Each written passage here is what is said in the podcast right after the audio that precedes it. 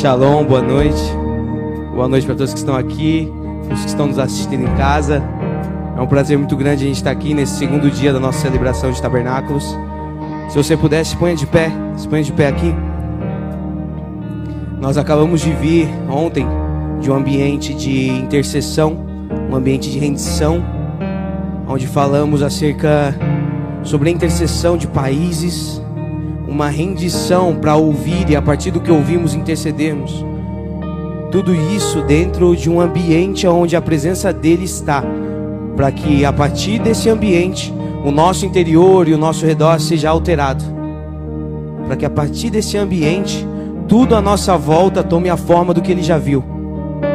Então gostaria de ler com vocês o Salmo 84, do 1 ao 5. Vamos lá? Quão amáveis são os teus tabernáculos, Senhor dos exércitos.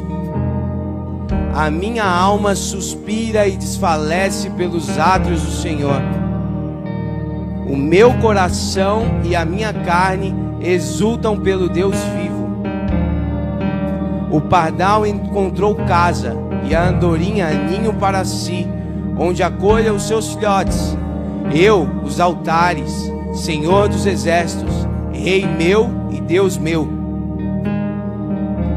Bem-aventurados os que habitam em tua casa, louvam-te perpetuamente. Bem-aventurado o homem cuja força está em ti, em cujo coração se encontram os caminhos aplanados. Você pode levantar suas mãos essa noite, fechar os seus olhos e falar com o seu pai agora, em cima disso que você acabou de ler. Essa palavra diz que bem-aventurados são os homens que habitam na sua casa e te louvar e te louvarão perpetuamente. Então você pode louvar a seu pai. Diga a ele que ele é lindo, diga a ele que ele é santo, que ele é poderoso, que não há outro como ele. Diga a ele que a majestade dele nos faz entender aonde estamos em seu plano.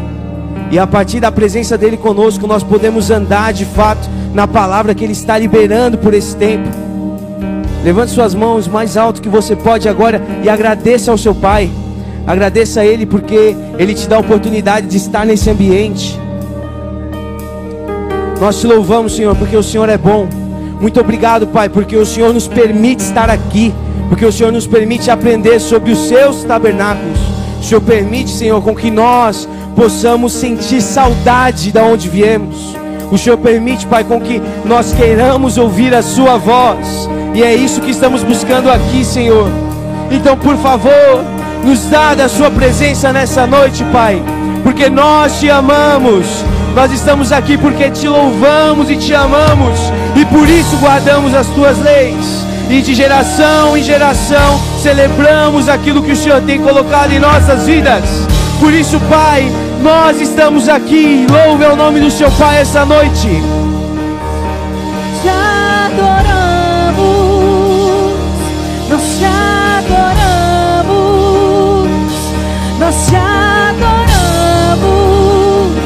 Vamos erguer as nossas mãos e contemplar a presença do nosso Deus. Oh Yahweh, clamamos o teu nome nessa noite. Bendito é o Senhor sobre tudo. Nós te adoramos, nós te adoramos, nós te adoramos, nós te adoramos,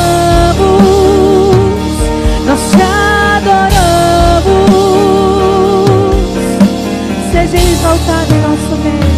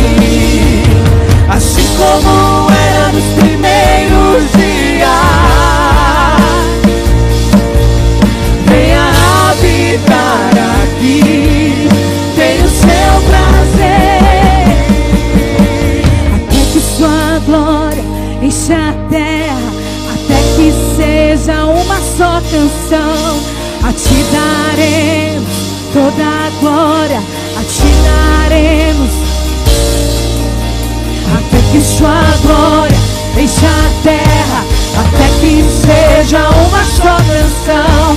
A ti daremos toda a glória, a ti daremos nosso coração. Até que sua glória enche a terra, até que seja uma só canção. A ti daremos toda a glória, a ti daremos nosso coração. terra, até que seja uma só canção. A ti daremos toda a glória. A ti eu quero ser, eu quero ser encontrado por ti quando você olhar para a terra em busca dos seus adoradores, os seus adoradores. Eu quero ser encontrado encontrado por ti. Quando você olhar para a terra em busca dos teus adoradores, dos teus adoradores, até que sua glória, até que sua glória encha a terra, até que seja uma só canção, a Te daremos toda a glória, daremos nosso coração, até que sua glória encha a terra, até que seja uma só canção. A ti daremos Vamos erguer toda a nossas glória, a ti daremos nosso encontrado. Eu coração. quero ser encontrado por ti. Em busca dos seus adoradores.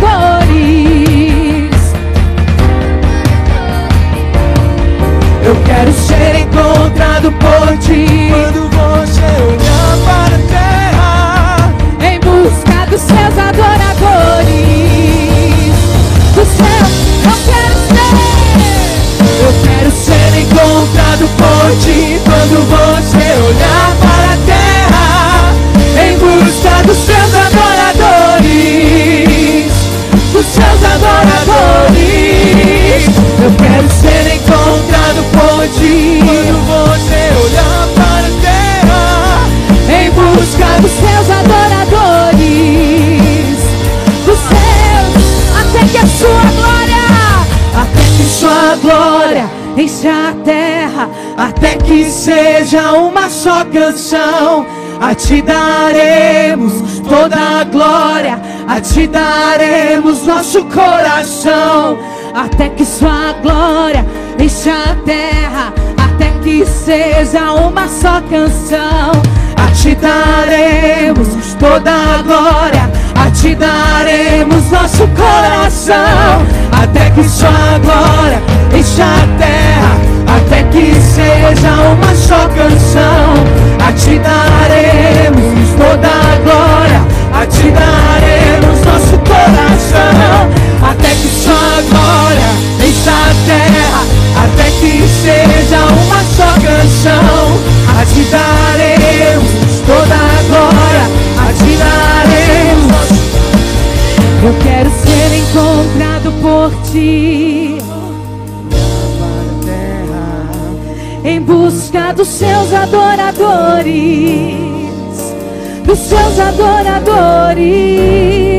Eu quero ser encontrado. Sim, Senhor.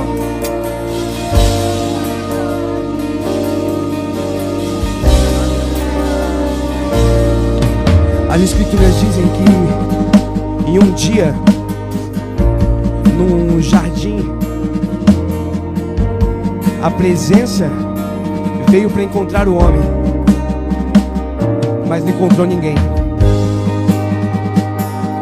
Nesse momento, nós estamos falando exatamente que nós queremos ser encontrados por essa presença. E existe uma forma para que nós possamos ser encontrados. As escrituras dizem que o pai ele nunca vai deixar de olhar para um filho com o coração contrito.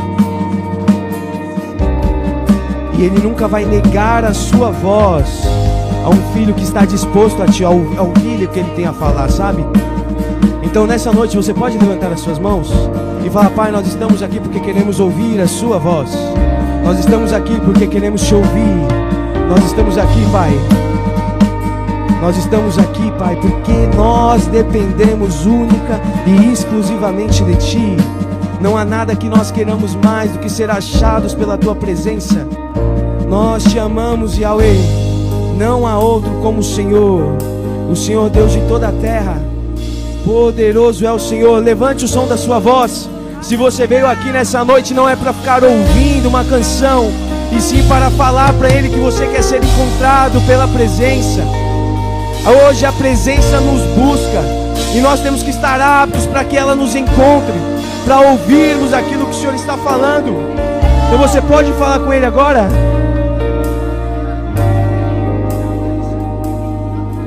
Continue adorando nosso Deus. Celebramos o teu nome, Adonai, em nosso meio. Celebramos o teu nome. Nós estamos aqui, Senhor. Nós estamos aqui. Aleluias.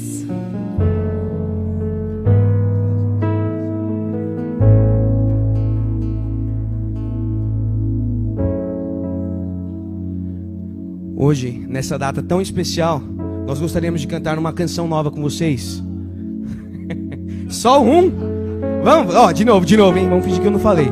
Hoje, nessa noite tão especial, nós gostaríamos de cantar uma canção nova com vocês. Uou! É uma canção que tem partes em hebraico e partes em português. Então vamos nessa? Vamos lá? Shema, Shema Israel.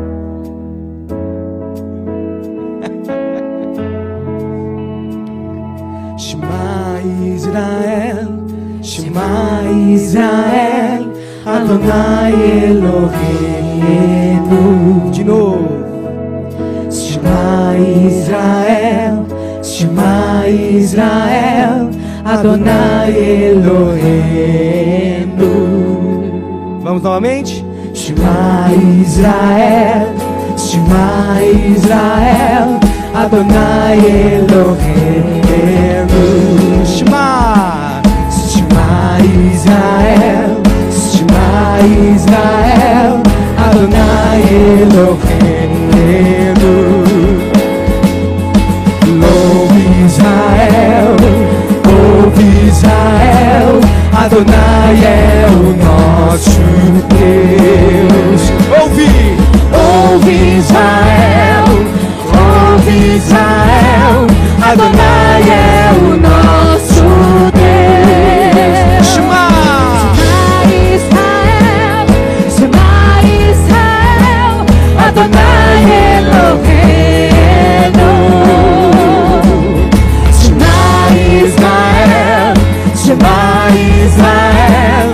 Adonai Eloheinu. Ouve Israel, Ouve Israel, ouve Israel, Adonai é o nosso Deus. Ouve Israel, ouve Israel, Adonai é o nosso Agora Deus. a segunda parte. Adonai Echad, Adonai Tzidkenu, Adonai Yeshuateinu. Adonai Echad, Adonai Tzidkenu, Adonai Yeshuateinu. Vamos abaixar aqui, vamos abaixar aqui. Complicou? Vamos de novo. vamos lá. Abaixa o beat. Adonai Echad, Adonai Tzidkenu, Adonai Yeshuateinu. Novamente. Adonai Echad, Adonai Tzidkenu, Adonai Yeshuateinu. Acho que agora a gente pode ir do começo sem parar, né? Vamos lá?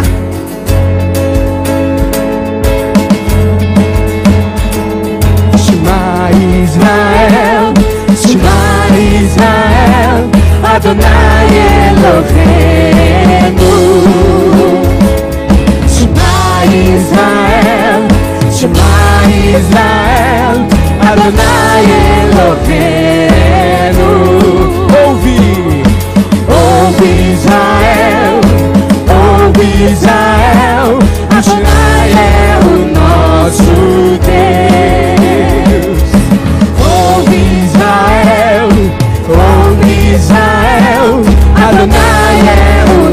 Nosso Deus.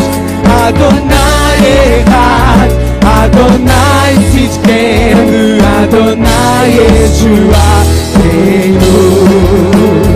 Adonai Echad, Adonai Tzidkenu, Adonai Yeshuateinu. Adonai é um, Adonai é um, Adonai é justiça, Adonai nossa salvação. Adonai é um, Adonai é justiça, Adonai nossa salvação. Shema Israel, Shema Israel, Adonai Eloheinu. Shema Israel, Shema Israel, Adonai Eloheinu. Ouve, ouve Israel, ouve Israel, Adonai é o nosso Deus. Ouve Israel, ouve Israel, Adonai é o nosso Deus. Adonai Echad, Adonai Tzidkenu, Adonai Yeshua, Adonai Echad, Adonai Tzidkenu, Adonai Yeshua,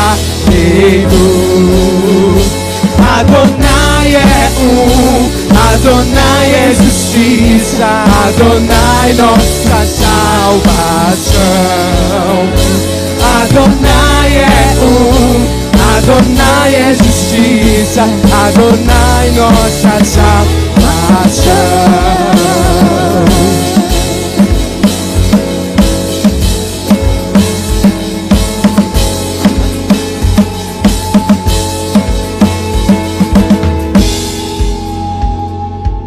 Para mais uma parte? Vocês estão prontos? Tem fôlego?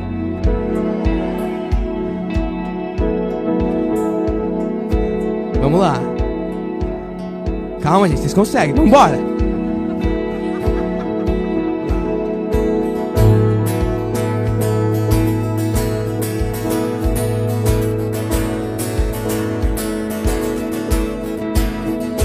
Baruch Kevo Maruto Maruto Leolam Leolam Vae Baruch Shem Kevo Maruto.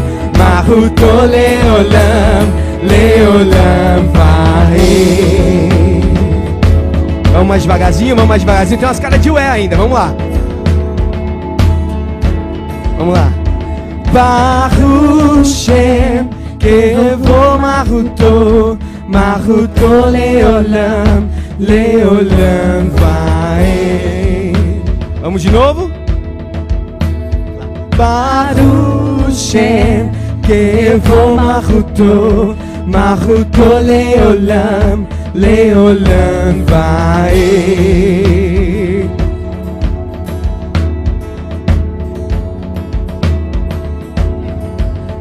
Ali é onde a gente está lendo ali, ó. No nosso português é Baru, Baruch, né? Sempre quando tem o CH é todo mundo junto. De novo. É o som de R, tá? Então é Baruch, tá bom? Vamos todo mundo junto de novo? Um, dois. Baruch Shem Kevo Maruto Maruto Leolam Leolam Vaem Baruch Hashem Kevo Maruto Maruto Leolam Leolam Vae Shema Israel Shema Israel Adonai Eloheinu Shema Israel Shema Israel Adonai Eloheinu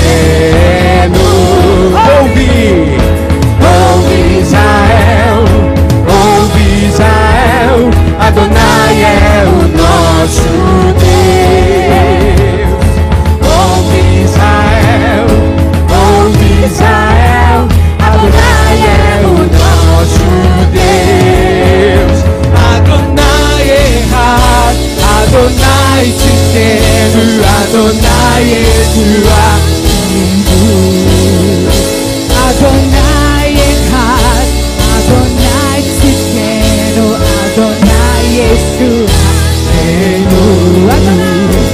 Adonai é um Adonai é justiça Adonai nossa salvação. Adonai é um Adonai é justiça Adonai nossa salvação. Baruch Shem Evo Maruto Maruto Leolam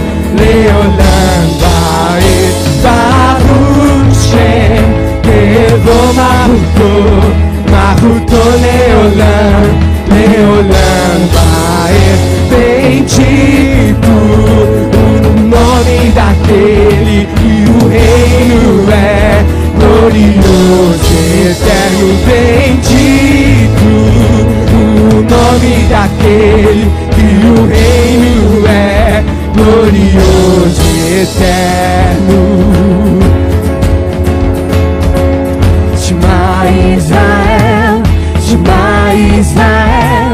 Adonai Eloheinu.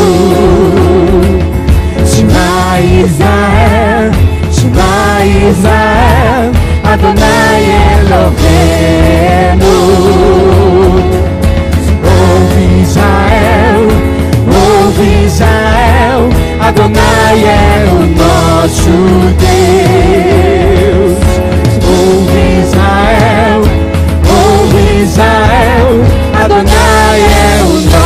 you.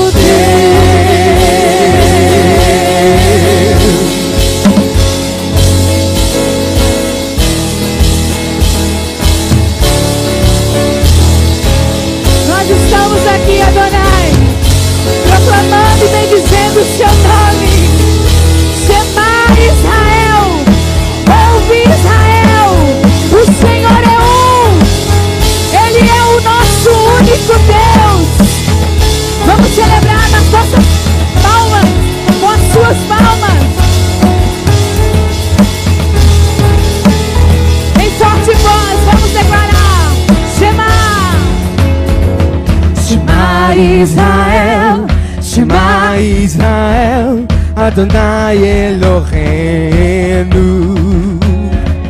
שמע ישראל, שמע ישראל, אדוני אלוהינו. שמע, שמע ישראל, שמע ישראל, אדוני אלוהינו.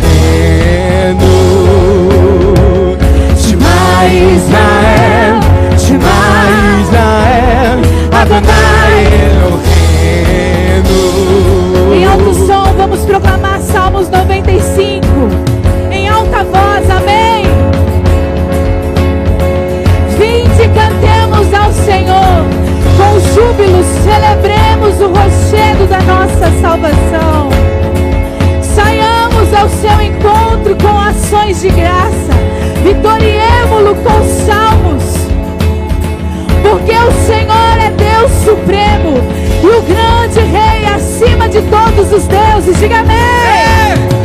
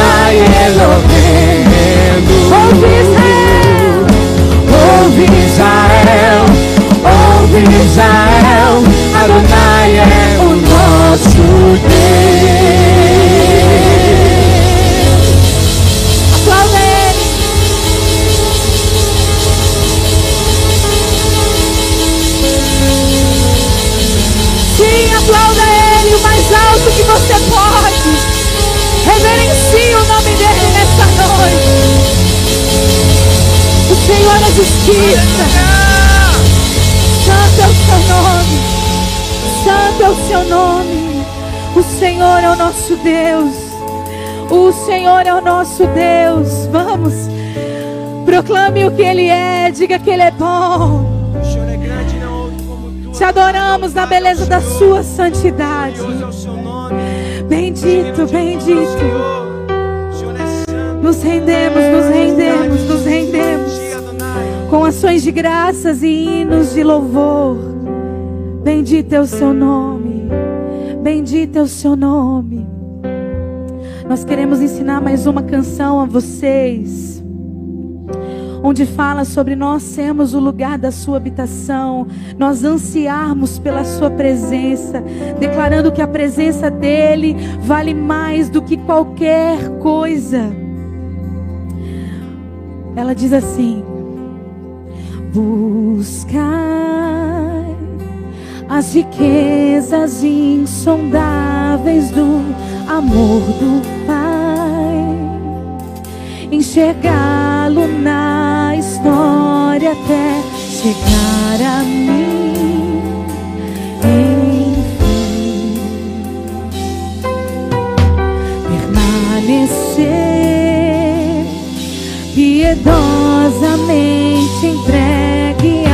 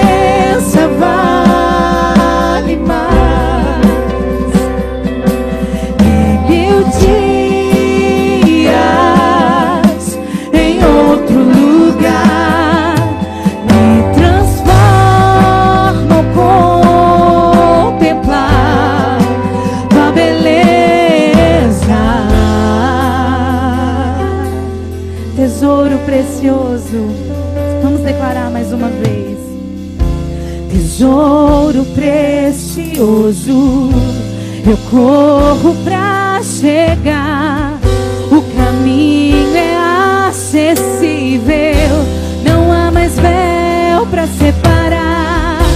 Tesouro precioso, eu corro pra chegar.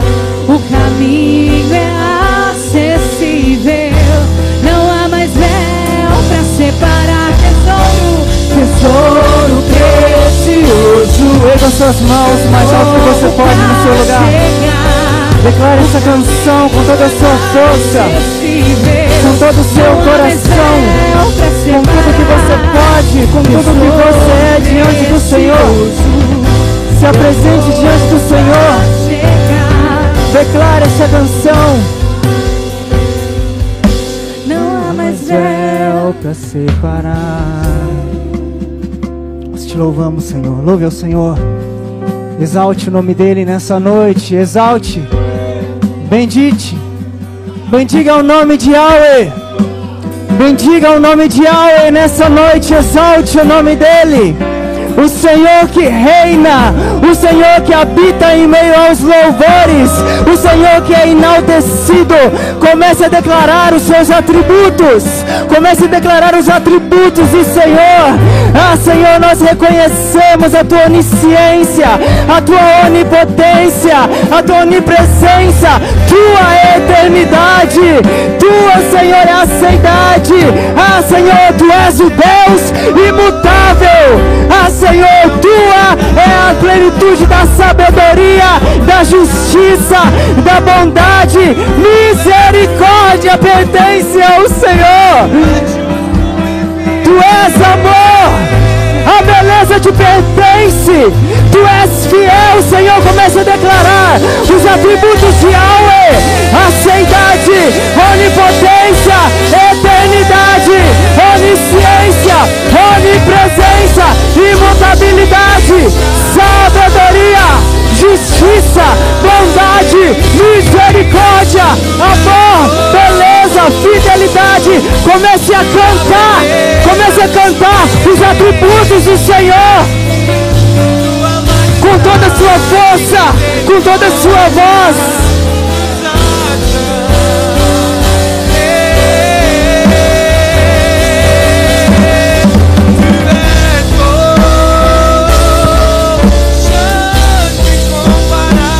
Declare, declare os atributos do Senhor.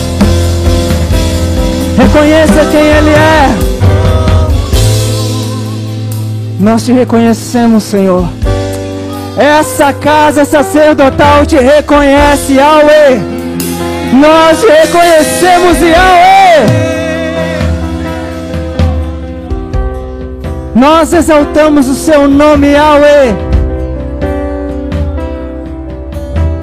Nós exaltamos o seu nome, Senhor. Tu és santo, santo, santo. Santo, santo, santo. Encontre em nós, levanta, levanta suas suas mãos e sua voz e diga assim para o Senhor: Encontre em mim um lugar de habitação. Encontre em mim um lugar de habitação, Senhor. Um lugar onde a sua presença pode, possa repousar e não apenas visitar. Nós queremos nos tornar esse lugar, Senhor dentro deste período que o Senhor está comunicando por meio do seu Espírito, que o seu anseio é habitar e não nos fazer viver de experiências. Podemos pular, podemos dançar, podemos cantar muitas coisas, mas nunca se tornar, e nós desejamos se tornar. Diga isso para o Senhor. Eu quero me tornar, Senhor. Eu quero me tornar, Senhor, um lugar de habitação. Nós queremos nos tornar este lugar, Senhor. Um lugar, Senhor, onde a tua presença pode habitar. Por isso, Senhor, nós queremos ser instruídos, Senhor, continuamos sendo instruídos nesses dias sobre o que o Senhor está reordenando, Senhor, para que nós venhamos nos tornar, Senhor, este lugar.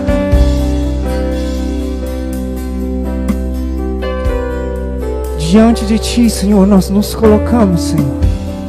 Como nós cantamos aqui, Shema, Shema, nós queremos aprender a ouvir, aprender a ouvir e aprender a obedecer, te dar uma resposta, Senhor, para aquilo que o Senhor está nos chamando e nos provocando nesses dias, Senhor. Fala conosco, Senhor. Nós te louvamos, nós te bendizemos. Nós te bendizemos, Senhor. Será que você pode louvar o Senhor com as suas palmas o mais forte que você puder? Exalte o nome do Senhor. Louve o nome do Senhor.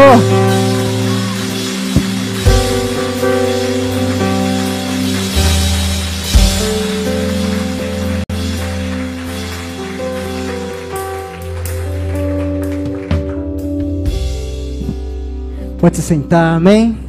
Vocês estão bem? Todo mundo bem aí? Conseguindo respirar? Vocês estão felizes? Sim ou não? Amém? Vou perguntar de novo aí, só, só o Fernando responder. Que... Vocês estão felizes? Amém. Nós celebramos, aprendemos canções novas na língua original. para nós é um desafio. Eu não sei se você estranhou, né? Mas para nós é, é muito gratificante poder fazer isso. Sabe, toda a base do nosso estudo é na raiz, sabe, da o, o nosso nosso professor aqui.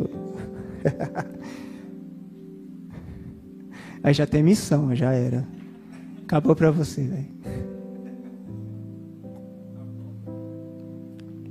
Mas sabe que muitas das canções que nós escrevemos aqui é baseado em salmos né, somos inspirados por esse livro, inspirados por muitas coisas que Davi escreveu e os profetas que Davi tinha ordenado para cuidar, justamente do tabernáculo, que é esse período que nós estamos aqui. Davi ele tinha um zelo em exaltar o nome do Senhor.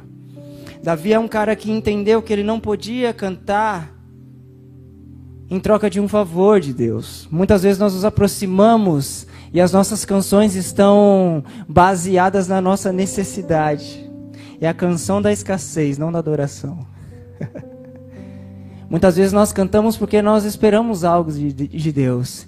E na verdade, como nós aprendemos aqui com o pastor, a adoração não ganhamos nada. Na verdade, na adoração nós perdemos tudo, amém? amém. Tamo junto? Amém. Quem está afim de perder tudo aí? Essa noite dos corajosos. Quem tem coragem aí? Olha lá, hein? O Senhor ele vai responder na medida que nós entregamos e na medida que nós sacrificamos. Por isso que a adoração é um caminho de duas vias. Na medida que nós nos voltamos ao Senhor, ele se volta para nós. E é assim que acontece. Tabernáculos fala muito disso. É, eu estava pensando sobre isso hoje, eu, de tarde, eu conversei com o Fernando assim. É interessante que já fazem alguns anos desde que a casa começou e nós temos celebrado as festas do Senhor e em nenhuma temporada é igual. E esse tabernáculo está sendo totalmente diferente do que foi o ano passado. Isso é incrível. É incrível, sabe por quê? Porque sempre quando se espera algo novo, se cria uma expectativa maior. Mas quando vai acontecer algo que você já viveu, já aconteceu, você fala, ah, ok, já sei o que vai acontecer. E Deus ele é muito bom em nos surpreender. Deus é muito bom em fazer novas todas as coisas. Por isso que a cada peça, a cada chavote, a cada tabernáculo, a nossa expectativa fica mil. Porque a gente entende, algo novo vai acontecer. E dentro desse pensamento de que algo novo vai acontecer, nós precisamos entender que essa também tem que ser a nossa postura. Porque não tem como viver algo novo pensando velho, sentindo velho, repetindo as mesmas ações. E eu queria compartilhar com vocês, sabe, para quem está chegando agora e não está entendendo muito bem, nossa, tabernáculos, o que, que é isso? É uma festa judaica? Amém? Já falamos isso milhares de vezes, mas a gente pode repetir: não somos judaizantes. Amém? Nada contra os nossos irmãos judeus, os amamos, mas as festas, as escrituras dizem que são do Senhor. Amém? Não é algo que nós estamos fazendo para Ele, na verdade é algo que Ele está nos provocando a entrar nesta festa. Muito mais do que provocar, está nos convocando. É isso. Não tem caminho de volta. O Senhor está nos convocando. De forma romântica, a gente pode falar: o Senhor está nos convidando à sua festa. Mas na verdade, nós temos aprendido aqui que para quem decidiu se entregar, já não tem mais caminho de volta, já não tem mais escolha. Não tem mais. Amém? Isso é prazeroso. Porque quando nós não temos para onde voltar, nós entendemos que precisamos confiar. E a confiança é baseada na entrega. Eu posso acreditar em Deus e posso não confiar nele. Eu posso acreditar que ele é o Deus que a gente canta, que a gente vem nas reuniões, mas eu posso não confiar que ele pode cuidar da minha vida. Principalmente quando a vontade dele é contra a minha. Porque nós temos aprendido que muitas vezes a obediência, ela vai na contramão, sabe? Daquilo que a gente realmente quer. Então é como se a nossa vontade fosse um pequeno fusca subir na ladeira e a vontade do Senhor fosse uma grande carreta cheia de areia descendo essa ladeira. Quem você acha que vai ganhar? Esse lado aqui, o fusca ou o caminhão? E esse lado aqui? E quem quer insistir no fusquinha aí? Eu não quero. Por quê? Porque nós entendemos que nós estamos nesse processo de se tornar casa. Nós somos casa. A gente pode viver muitas coisas, muitas experiências, cantar, pular, se arrepiar, falar em línguas, isso é tudo é muito legal, mas não se tornar um lugar de habitação. Podemos viver de experiências e nunca ser transformados, porque quando nós nos tornamos um lugar de habitação, a primeira coisa que o Senhor vai fazer é nos convencer por meio do seu espírito aquilo que nós precisamos mudar. E esse tempo é propício para isso. Nós estamos entrando em mais uma estação do Senhor. E esse período ele é o mais importante, sabe? Essa, é, é, esse último período, que é de trombetas, Yom Kippur e tabernáculos. Por quê? Porque fala de uma esperança. Fala de algo que ainda está para acontecer. Então nós temos falado ao longo dos dias, desde a da, da primeira festa, que tudo isso é um micra, tudo isso é, é um, um, ensaio, nós estamos ensaiando ainda, treinando, sabe? O pastor costuma usar o exemplo do jogador que ele está ali só aquecendo. Tá que às vezes ele aquece tipo os dois tempos e entra no, no último minuto. Só que o corpo dele está quente, ele está preparado. E às vezes esse é o cara que vai resolver o jogo. Quem quer ser a pessoa que vai resolver o jogo aí? Então nós precisamos atender quando o Senhor dizer: sai do seu banco, começa a aquecer, começa a ensaiar. Começa a se mexer, amém? Começa, começa. Sai da sua ofensa, sabe? Sai daquilo que te prende, sai. Por quê? Porque tudo isso vai sujar a casa. Você vai já levantar do banco cansado e vai querer sentar de novo. Sai desse lugar. Por quê? Porque eu vou te fazer de você o meu lugar. Nós precisamos entender, gente, que Deus não quer apenas visitar, mas habitar.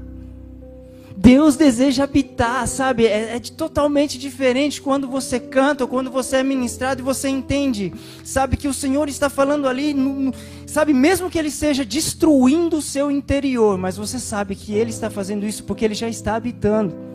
É quando você chega numa casa totalmente bagunçada e você começa a tirar as coisas de lugar. Sabe aquela bagunça que você gosta bastante, aí de repente alguém vai, vai bagunçar? Sabe, aí você acha ruim? É o sentimento que eu tenho quando eu tento reorganizar o computador do pastor, porque é tudo bagunçado. Aí eu, eu vejo aquele desktop daquele jeito, eu falo, cara, eu já, né, começa os toques. Eu vou criar uma pasta aqui, vou jogar os livros dele aqui, os PDF aqui, isso aqui, isso aqui. Já começa. Aí vem essa voz do alto, assim, de trovão, sabe? Bem diferente da minha. Não toque.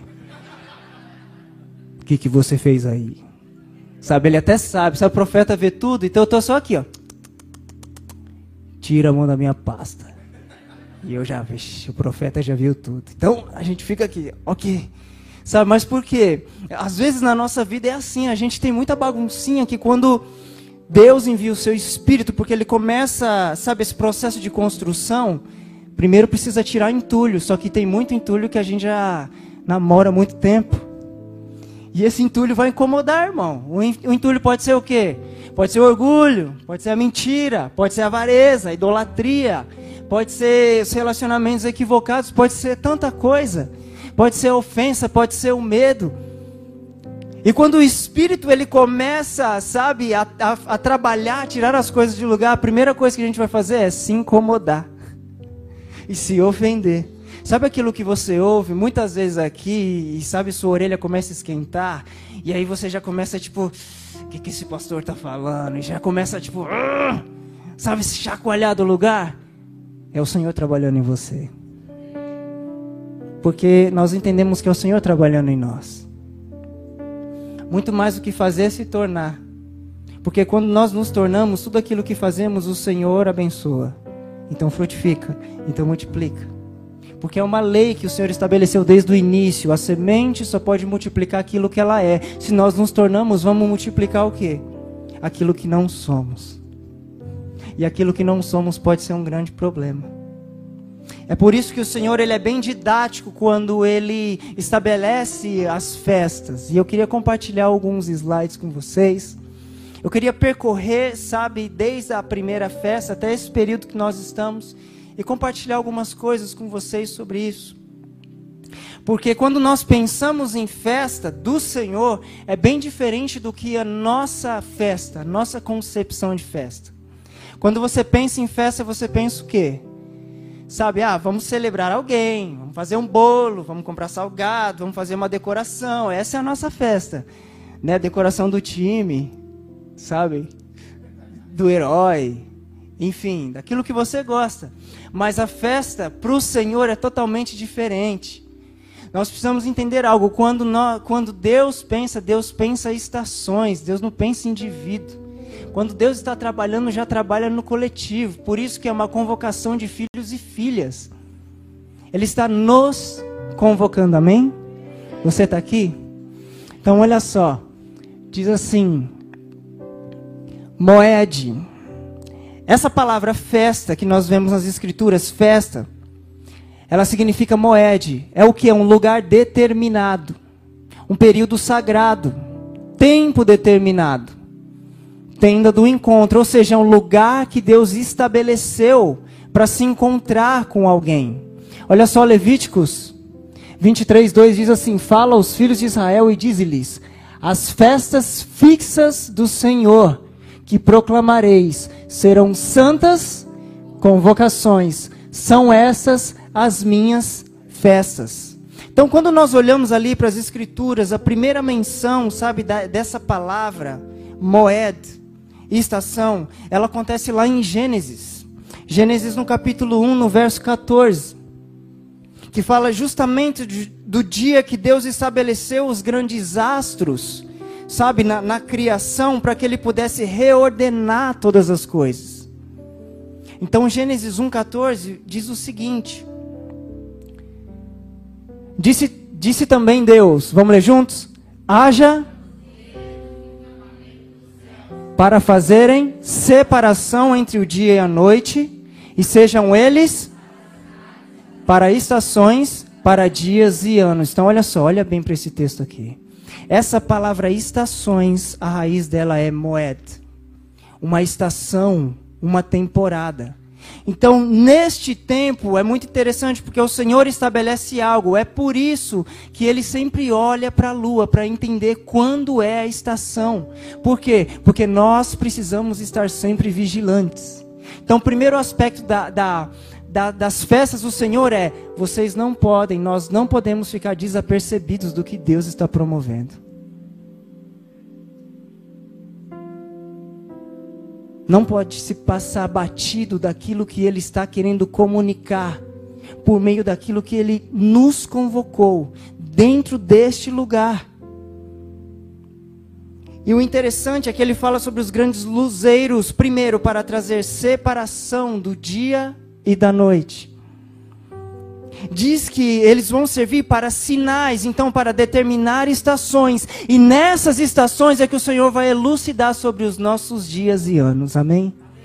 Por isso que nós falamos tudo aquilo, todo o posicionamento que nós temos nessa festa, quando é que nós vamos colher? No próximo tabernáculo. Então são dias de preparações. Aquilo que nós temos ouvido desde Onteruá é o que? É um ensaio. Levanta o braço, abaixa o braço, estica a perna, estica a outra, corre para cá, corre para lá, esquenta o corpo. Amém? Tamo junto? Por quê? Porque o Senhor, ele é didático. Então ele começou a usar as festas para quê? Para trazer consciência para o povo. Por isso que não é judaizar a sua fé, é despertar a sua consciência por um, pra, por um propósito que é maior do que a sua vida. É despertar a sua consciência para os dias os seus e os meus dias que o Senhor já escreveu, Ele já viu. Amém? Ele já viu. Então essa palavra moed, ela é usada para se referir às festas do Senhor. Ou seja, isso significa que essas festas, elas marcam tempos e acontecimentos ou seja, ela nos insere dentro de uma agenda estabelecida pelo próprio Deus. Amém? Você crê que Deus já escreveu os seus dias? Você crê que Deus já conhece todos os seus dias? Porque essa é a base da confiança. Se eu sei que Ele já escreveu, por que apenas acreditar? Eu posso confiar. E essa festa tem como característica a confiança. Que como o Fernando nos ministrou ontem aqui, o maçucá, um, o, sabe, a tenda que eles montavam ali no arraial, ela tinha, sabe, a, a sua cobertura com folhas. Ou seja, mostra fragilidade. Eu sei que qualquer brisa pode derrubar isso aqui, qualquer vento pode derrubar isso aqui, mas eu sei que se o vento derrubar isso aqui, existe alguém maior que está sobre esse lugar. É esse que me guarda. Então o Senhor ele começou a trabalhar a consciência do povo dizendo: "Eu sou o seu Deus, que deseja tabernacular, ou seja, eu desejo morar entre vocês". Mas ainda é só um ensaio. Eu estou treinando vocês. Treinando vocês com posturas que vocês devem tomar, com coisas que vocês devem deixar, sabe, com coisas que vocês precisam se tornar ao longo da jornada. Amém?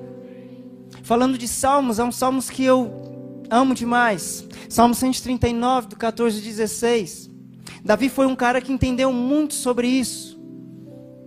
O grande anseio do coração de Davi era habitar neste lugar, porque ele entendeu que o Senhor já tinha escrito os seus dias. E olha só, ele diz assim: Graças te dou, visto que por modo assombrosamente maravilhoso me formaste. As suas obras são admiráveis e a minha alma o sabe muito bem. E os meus ossos não te foram encobertos quando no oculto fui formado e entretecido como nas profundezas da terra. Os teus olhos me viram a substância ainda informe, e no teu livro foram escritos todos os meus dias, cada um deles escrito e determinado, olha só, determinado, quando nenhum deles havia ainda. Davi entendeu que o Senhor escreveu algo, assim como o Senhor estabeleceu o encontro. Davi entendeu que o Senhor já tinha estabelecido um encontro, e ele falou: Eu preciso voltar a este lugar. Então a prioridade de Davi foi: Eu preciso trazer a presença de volta para Israel. Porque durante todo o reinado de Saul havia um tabernáculo, mas não havia uma presença. Havia todo um cenário, mas o Senhor não estava lá. E a pior coisa que pode acontecer é quando nós fazemos as coisas para Deus sem Deus. Podemos cantar para Ele sem Ele. Podemos fazer muitas coisas em nome dele sem Ele. Então, esse período é um período que nos provoca nos tornar. É aí é quando nós cantamos e Ele está. E aí é quando nós oramos e Ele está. E aí é quando nós fazemos e Ele está. Porque nós já não fazemos usando o nome dele como um amuleto, mas nós somos a expressão de quem ele é por meio do seu filho. É por isso que Yeshua fala: se vocês orarem em meu nome, em meu nome, o Pai responderá. Sabe o que Yeshua está falando? Se o Pai me ver em vocês, então ele vai responder. Não usá-lo como um amuleto. Nós precisamos nos tornar este lugar de habitação. Amém? E Davi, ele tinha essa expectativa. Salmos 27, 4, ele diz assim: Uma coisa peço ao Senhor e a, buscar, a buscarei, que eu possa morar na casa do Senhor, meu Deus, todos os dias da minha vida para contemplar a beleza da tua santidade e meditar no seu templo. Davi estava falando de um lugar que nem existia ainda na terra. Davi estava falando que ele desejava habitar num templo, mas não havia templo, irmão. Já parou para pensar nisso? Então Davi ele teve acesso a algo porque ele deixou que o Senhor ele trabalhasse de dentro para fora no seu interior. Então, quando ele vislumbrou que havia uma realidade além daquele que ele podia ver ou tocar, ou até mesmo construir, ele disse: Eu quero acessar este lugar. O que é que eu preciso fazer para acessar este lugar? E olha só, Salmos 84, 10, ele diz assim: Pois um dia nos teus átrios vale mais que mil. Prefiro estar à porta da casa do meu Deus a permanecer nas tendas da perversidade. Davi ele estava falando: Eu anseio por estar neste lugar. E o Senhor ele é muito didático, porque o Senhor ele vai trabalhando por etapas. Eu quero passar o próximo slide com vocês, que fala sobre a primeira festa desse período.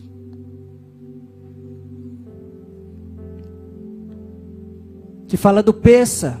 Então, do que, que trata o Peça? O Peça trata de transição separação, convocação.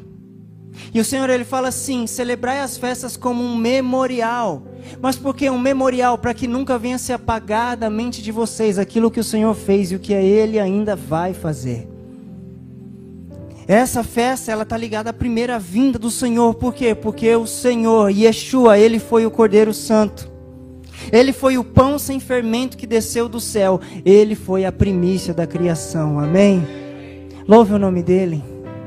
Louve o nome dEle. Reconheça quem Ele é. Reconheça o senhorio de Yeshua. Reconheça. Reconheça o que Ele é. Tu és o Cordeiro de Deus. Tu és o Cordeiro Santo, Tu és o pão sem fermento que desceu do céu, Tu és aquele que não se contaminou com o mundo, Tu és aquele que foi perfeito em todos os seus caminhos, Tu és a primícia da criação, o primeiro de muitos, Tu és a nossa esperança. Ai, Yeshua, Tu foi a porta de entrada, porque por meio do seu sacrifício, porque por meio do seu sacrifício, Senhor, nós tivemos acesso nós tivemos acesso. Tu és a nossa esperança, Senhor. Diga isso para Ele: Tu és a nossa esperança, Senhor. Tu és a nossa esperança. Em Ti nós colocamos toda a nossa esperança, Senhor. Em Ti, Yeshua Hamashia.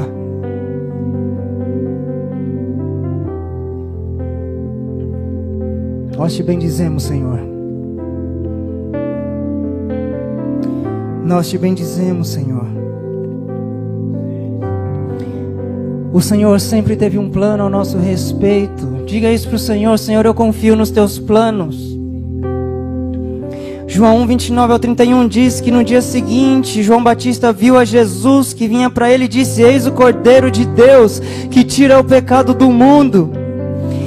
É este a favor de quem eu disse: Após mim vem um varão que tem a primazia, porque ele já existia antes de mim.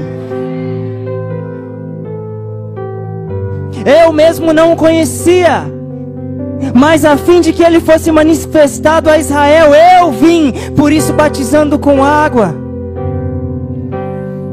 Pedro vai dizer em sua carta, sabendo que não foi mediante coisas corruptíveis como prata ou ouro, que fostes resgatados do vosso fútil procedimento que vossos pais vos legaram, mas pelo precioso sangue, como de cordeiro sem defeito e sem mácula, o sangue de Cristo, conhecido com efeito antes da fundação do mundo, porém manifestado no fim dos tempos por amor de vós. É este, é este, e é para isso que está apontando.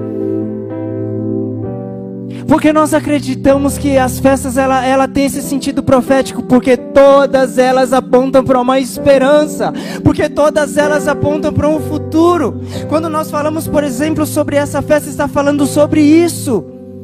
Por isso que é um memorial, é um memorial de algo que já passou, mas também é um memorial de um futuro. Porque às vezes nós estamos num estado que nós paramos e nós não conseguimos avançar e nós precisamos nos lembrar que existe um futuro e nesse futuro o sangue do Senhor já nos justificou. E é para esse lugar que ele está nos chamando. E essa festa ela trata disso. Por isso que não é a celebração de um passado, mas fala a esperança de um futuro. Tem um texto que eu amo demais, porque essa é a forma de Deus, amém? Fala para o seu irmão aí, essa é a forma de Deus. Deus sempre vê o fim no começo de tudo. Eu amo esse texto.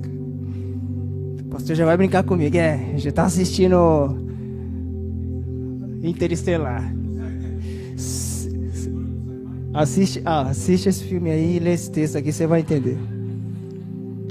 Isaías 46, 9 e 10. Vamos ler? Vamos embasar aqui então o filme, vai. Dar uma moral aí. Eu não vou contar não, tá? Eu parei com spoilers. Minha memória não está muito boa.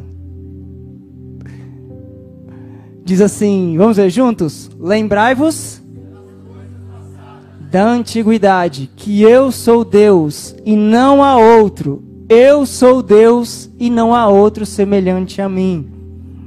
Verso 10 que desde o princípio anuncio o que há de acontecer, e desde a antiguidade as coisas que ainda não sucederam, que digo, o meu conselho permanecerá de pé, farei toda a minha vontade. Sabe o que mais o que tem de mais interessante em João 1, 29 e 1 Pedro 1, 18 é que esses dois textos estão dizendo que o peça aconteceu antes da fundação do mundo. Ou seja, irmão, Deus não foi pego de surpresa quando Adão errou. Deus não é tomado de assalto, irmão. Por isso que nós precisamos confiar. Deus não vai se surpreender. Nossa, você errou, você pecou, você oh, não esperava que você falava isso. Deus não existe isso com Deus. Ele já sabe.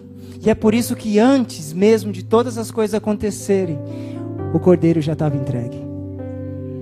Antes do homem cair, o Senhor já tinha um plano de redenção já havia um convite. Por isso que fala de uma esperança. E a mesma coisa quando nós olhamos, sabe, para o outro período, segundo período, que é Shavuot. Eu tenho um slide aqui, aí. Shavuot fala sobre identificação, outorga da lei. Levíticos 23, 5 fala sobre uma consciência viva, sabe? O despertamento da nossa consciência por meio do Espírito, onde o Senhor ele, ele, ele pode elucidar, sabe, a nossa consciência sobre o propósito do Senhor. E é nessa festa, Shavuot. Ah, mas só aconteceu nos dias de Moisés, 50 dias depois que Yeshua morreu na cruz e ressuscitou. Disse: Espera num lugar com um só coração, uma só mentalidade, orando, buscando ao Senhor. Até que venha sobre vós o Espírito, e diz que quando chegou nessa data em Shavuot, se cumpriu, aconteceu, amém? Então havia uma postura, vocês precisam permanecer unidos. Deus estava trabalhando a didática. Por quê? Porque depois dessas festas havia, haveria o tabernáculo. Vocês precisam se preparar para chegar neste lugar. Precisamos entender o sentido das festas para que nós venhamos entender o que o Senhor quer nos comunicar nesse período de tabernáculos. Amém? Tem mais um slide que fala justamente agora sobre esse tempo aqui. Esse tempo que nós estamos. Que é também conhecido como Sukkot. Que é o tempo de quê? De expiação convocação, habitação. E esse período ele é marcado primeiro pela festa de trombetas. Quem estava aqui? Que é o que? É a voz, é o despertamento. É quando o Senhor fala para aquele que outrora estava morto: desperta, desperta para a voz, desperta para um novo tempo. Por quê? Porque aquele que está dormindo nada difere daquele que está morto. Então é o som de despertamento. O Senhor está falando: desperta. Desperta, desperta para a sua condição, desperta para os seus dias. Por quê? Porque passado alguns dias eu vou promover algo, eu vou me revelar a vocês. E aí nós entramos aonde? Em Yom Kippur. Quem estava aqui em Yom Kippur? O dia do perdão. Mas essa festa também ela aponta para um futuro, porque fala sobre o dia do juízo de Deus. Então ela está falando aqui num aspecto que tem muito a ver com peça, porque diz que neste lugar, olha só, havia um lugar que o Senhor estabeleceu, e eu vou passar um vídeo para vocês para que vocês possam visualizar melhor. Mas Deus ele fala assim para Moisés: Moisés, eu preciso que você construa um lugar, edifique um lugar no meio do deserto para mim. Porque eu anseio habitar entre os meus filhos. Então, o Senhor ele, ele dá uma diretiva para Moisés e diz assim: Moisés, você precisa construir exatamente como eu te mostrei. Não é do seu jeito, não é da sua cor, não é com as suas ferramentas, não é com as suas boas ideias, Moisés, eu não preciso da sua arquitetura, eu tenho a minha. É isso que Deus está falando. Eu preciso habitar num lugar, mas esse lugar vai ser um modelo de um lugar que já existe. E quando você edificar este lugar, a minha presença vai habitar neste lugar. Amém? Tem um vídeo que eu quero passar, tá, tá no jeito aí, sobre esse tabernáculo de Moisés. Queria compartilhar com vocês.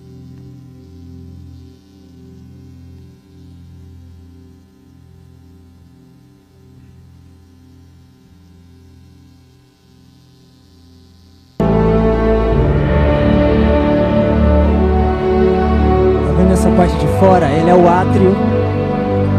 Esse aqui é o altar do holocausto e essa é a pia de bronze. Entrando neste lugar, nós temos o candelabro e a mesa do pão da preposição. Esse é o santo lugar. Esse é a menorá. E esse é a mesa com os pães da preposição. E aí é o, o altar de incenso aquilo que o Fernando nos ministrou ontem. E neste lugar é o Santo dos Santos. Essa é a arca e essa tampa da arca ela é chamada de propiciatório. Nesse lugar é onde o sumo sacerdote ele joga o sangue do cordeiro. Para que então ele possa interceder pelo povo. Esse é o tabernáculo que o Senhor falou para que Moisés ele pudesse edificar no deserto. Amém? Amanhã a gente vai falar sobre isso no Ruiz. Quem, quem se inscreveu para o Ruiz aí? Ah, 50%, pastor. Vou perguntar de novo, hein? Quem se inscreveu para o Ruiz aí? Profeticamente, quem vai se inscrever? Ixi. Ah, que vai te pegar, hein? Amanhã a gente vai falar bastante sobre isso, sobre esses elementos e muitas outras coisas que só quem vir vai poder desfrutar. Amém? E esse lugar é um lugar muito interessante porque esse tabernáculo ela esconde as três festas. Sabe, nesse lugar ali aconteciam as três festas era a didática de Deus por meio desse lugar. Deus ele sempre trabalhou dessa forma com o povo. Por isso que em momentos ele falava: "Olha, nuvem parou, parou. Arma suas tendas." Nuvem começou a mexer. Tinha uma tribo específica que os caras tinham que correr, desarmar a tenda, coloca no jumento, sai correndo ali. Então tinha os caras específicos para isso. Eu já não ia ser um desses caras, sabe? Mas tem uns caras tipo Brunão ali. Era esse tipo de cara aí. Eram os caras que, tipo, pegava a tenda aqui, pá, já desmontava ali, sabe? Agilidade. Não, o Brunão ali, pô, na referência. Ali é o foco aqui, ó. Chegou lá, Brunão. Eu... Vocês estão rindo de apoio ou é o inverso disso? Apoio? Amém. Profetiza irmão. Trabalha a sua fé. Né? Trabalha só para suas coisas. Trabalha aqui com arrozinho. Amém. Então, olha só. Quando você olha para esse cenário, em primeiro lugar tinha o átrio. E nesse lugar era onde tinha esse lugar do holocausto e tinha essa pia de bronze. Nesse lugar aqui é onde as pessoas traziam, sabe, o cordeiro para ser sacrificado. Então, olha só, eles traziam o cordeiro para ser sacrificado e a pessoa que trazia o cordeiro, ela tinha que olhar nos olhos desse cordeiro enquanto o sacerdote degolava. Isso era para despertar a consciência. Esse cordeiro está morrendo pelo seu pecado. Então, quando nós falamos de peça, nesse cenário, tratava do aspecto individual. Mas quando Deus ele faz da mesma forma assim, em Yom Kippur, ele está falando: o meu anseio é perdoar uma nação. Então, por meio do tabernáculo, o Senhor ele começa a trabalhar de forma coletiva. Não é só perdoar você, mas é perdoar coletivamente. Por isso, se nós temos dificuldade de perdoar, então nós também não seremos perdoados, porque não trata mais de mim. Se trata de nós. Se eu tenho dificuldade de perdoar, muitas vezes perdoar pode ser o seu sacrifício, o seu morrer para você mesmo, o meu morrer para mim mesmo. Só que sem sacrifício. E aí vem o segundo ponto. A partir do momento que o cordeiro era morto e quando ele era colocado nesse lugar e o sangue era aspergido, o Senhor enviava o fogo. Ou seja, se não existe um passo meu e seu, não existe uma resposta do Senhor. Se não existe um sacrifício meu e seu, não vai ter uma resposta do Senhor. Por isso, esse lugar era o lugar de sacrifício. E sabe que lugar era esse também? Era o lugar de tributo. Falamos muito sobre isso aqui ontem. Quem estava aqui? Amém? Fernando nos elucidou sobre isso. Esse também era um lugar de tributo. Porque se o meu coração é duro em sacrificar, o Senhor não vai responder. Porque Ele responde na medida que eu entrego. Não na medida que eu peço. É na medida que eu entrego. Então, quando nós olhamos para esse lugar, o átrio, e é esse mesmo lugar que Davi disse: Eu desejo dormir à porta deste lugar, eu desejo entrar neste lugar, primeiro neste lugar, por quê? Porque sem sacrifício eu não posso acessar o segundo lugar. Então, o átrio do Senhor, nesse período de tabernáculos, ele tem a ver com peça. E se não existe sacrifício neste lugar, eu não posso acessar o próximo lugar, que é o santo lugar. Quem lembra aí o que tinha no santo lugar? Tabernáculo. Desse tabernáculo tinha uma menorá e uma mesa com doze pães. O que, que significa isso? A menorá significa iluminação, significa entendimento. Se não há sacrifício, eu não posso acessar um lugar onde vai haver entendimento. Por isso eu sempre ando, eu sempre tenho posturas obscurecidas. As minhas atitudes são sempre atitudes que refletem as trevas e não a luz. E diz que nesse lugar, esse candelabro ilumina os pães. O que, que são os pães? Haviam doze pães nessa mesa. E esses pães significam as doze tribos. Significa o quê? Que eu vou aprender a me relacionar. Este é o lugar de família. Se eu não se sacrifico, eu não posso acessar um lugar onde eu posso me tornar um com o próximo, um com outra pessoa. Ou seja, eu não posso andar em comunidade. Sabe, às vezes, a dificuldade em andar em comunidade é porque o nosso coração ainda é duro.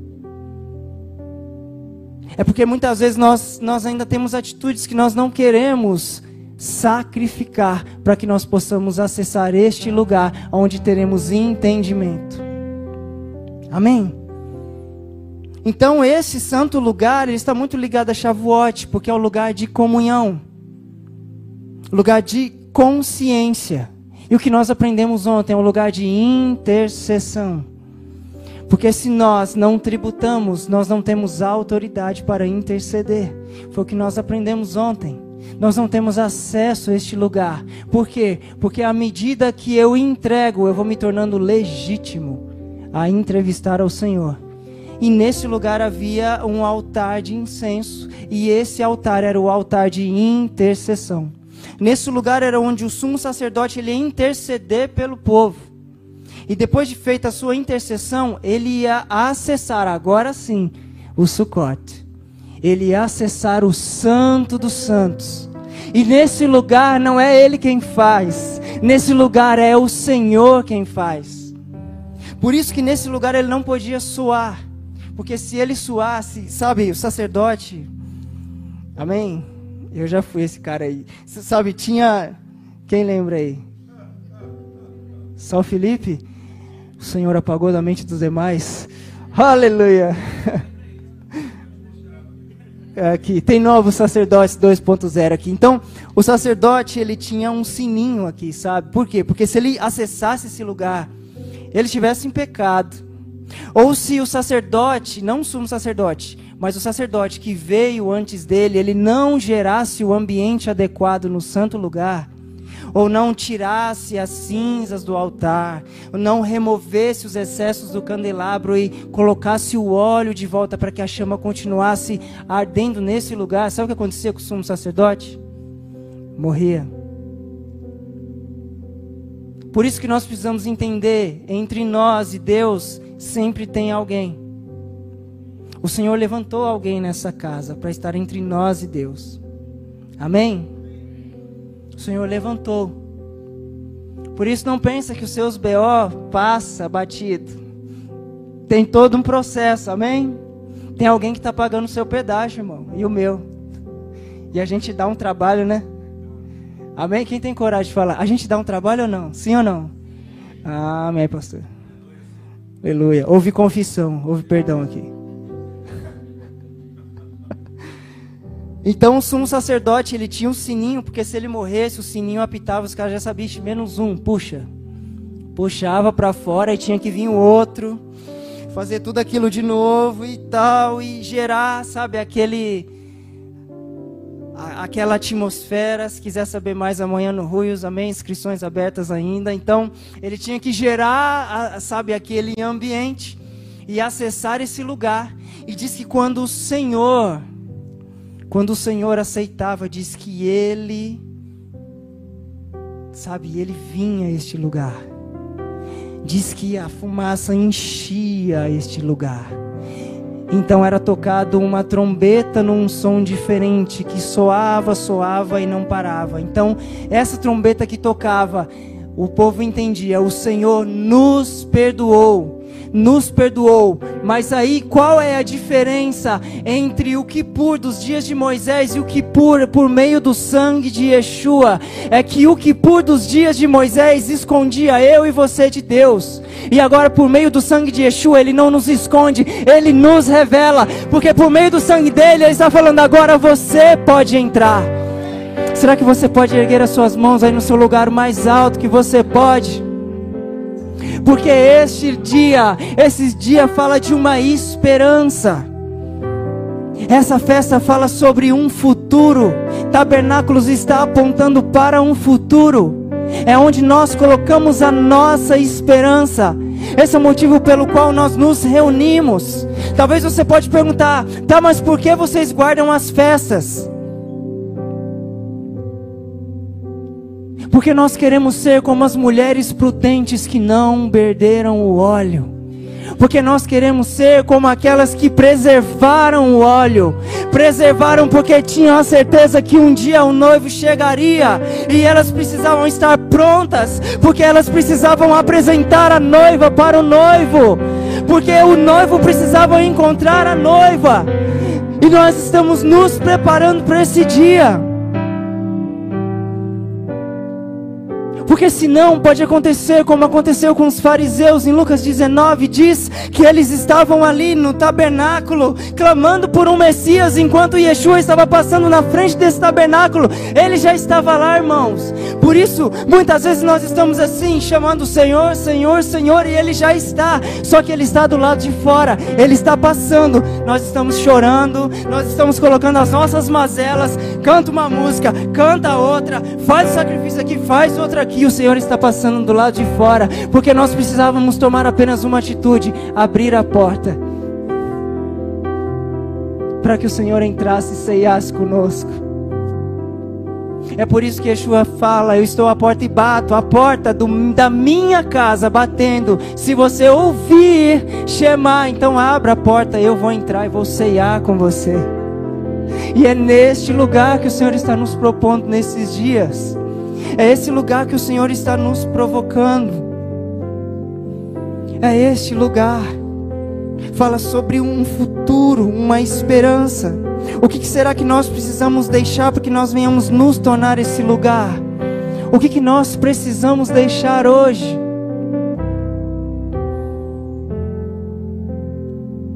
O que, que nós precisamos deixar hoje?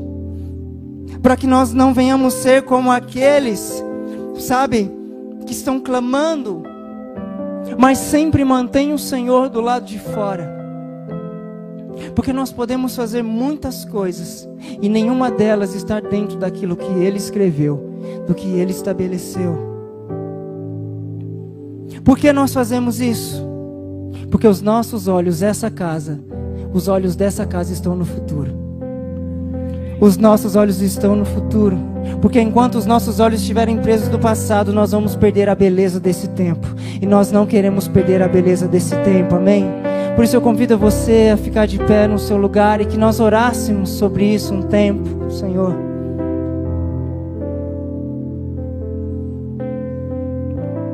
Porque nós queremos estar prontos para esse tempo. Esses dias que o Senhor tem promovido, sabe? Esses encontros, essas instruções nós queremos entender, entender para poder entrar, para poder responder aquilo que o Senhor está nos chamando. Nós queremos estar prontos, Senhor. Ergam suas mãos o mais alto que você pode. Em sinal de rendição ao Senhor, Senhor, nós entendemos que este tempo, Senhor, nós passamos por um tempo, Senhor, onde precisamos aprender a ouvir a Sua voz atender a sua voz, pois a tua palavra diz que nós, se nós somos estrangeiros à sua voz, somos estrangeiros também ao Senhor. Então precisamos, Senhor, ter os nossos ouvidos afinados e entender, Senhor, que o Senhor estava propício a nos perdoar, Senhor, nos preparando para o encontro. E nós queremos estar prontos, Senhor por isso nós erguemos as nossas vozes nessa noite em oração. Agora, erga suas vozes e diga: Senhor, eis-me aqui. Senhor, nós estamos aqui diante de Ti, Senhor. Senhor, buscando entender, Senhor, entender os Seus dias. Senhor, aquilo que o Senhor já escreveu sobre os nossos dias, entender o sentido desses dias, para que nós venhamos nos tornar este lugar, Senhor. Ah, Senhor. Porque muitas vezes nós te buscamos em outras coisas, Senhor. E por isso nós nunca nos tornamos este lugar. Nos, nos, nos despojamos de nós mesmos para que o Senhor encontre este lugar, Senhor. Para que o Senhor venha achar em nós este lugar, Senhor, aonde o seu nome vai habitar, Senhor. Por isso, Senhor, encontre as nossas casas, apresenta a sua casa diante do Senhor agora. Senhor, nós te apresentamos a nossa casa, a nossa família, Senhor, pois nós entendemos que o nosso lugar também tem que ser a expressão, Senhor, da tua presença, um lugar que carrega o seu nome, Senhor, uma casa de reconciliação. E nós queremos nos tornar, Senhor, este lugar de reconciliação. Senhor, família, Senhor, que a nossa família venha se tornar, Senhor, este lugar, Senhor, onde vai se tornar a sua mensagem para o mundo, a sua mensagem, Senhor, para este tempo. Nós queremos, Senhor, promover, Senhor, a reconciliação, nos tornando, Senhor, este tabernáculo vivo, onde pessoas vão se reconciliar contigo, Senhor, onde as pessoas vão poder enxergar, Senhor, que o Senhor está fazendo algo. Por isso nós te apresentamos as nossas casas nessa noite, Senhor. Te apresentamos, Senhor, as nossas casas diante de Ti, Senhor. Te apresentamos, Senhor, os filhos, as filhas, Senhor, os cônjuges, Senhor. Nós te apresentamos, Senhor, o nosso as pessoas do nosso sangue, Senhor, as pessoas ligadas a nós. Ah, Senhor, que as nossas casas venham se tornar esse lugar que vai promover reconciliação, Senhor. Uma expressão do teu tabernáculo nesses dias, Senhor. Nós entendemos que é apenas um ensaio, mas nós queremos entender, Senhor, Pai amado, que tudo isso está nos preparando, nos edificando, Senhor, nos edificando para este dia, Senhor para o grande dia. Por isso, faz de nós a sua mensagem. Nós, Senhor, abrimos mão, Senhor, de tudo aquilo que se opõe, de tudo aquilo, Senhor, que se levanta contra essa construção em nós, Senhor. Edifica em nós esse lugar de morada. Edifica em nós este lugar de morada, Senhor. Yahweh, um lugar onde o seu nome habita, um lugar onde o seu nome é expresso, Senhor. Nós queremos ser este lugar, Yahweh. Nós queremos ser este lugar, Senhor. Diga o nome de Yahweh com toda a sua força. Yahweh.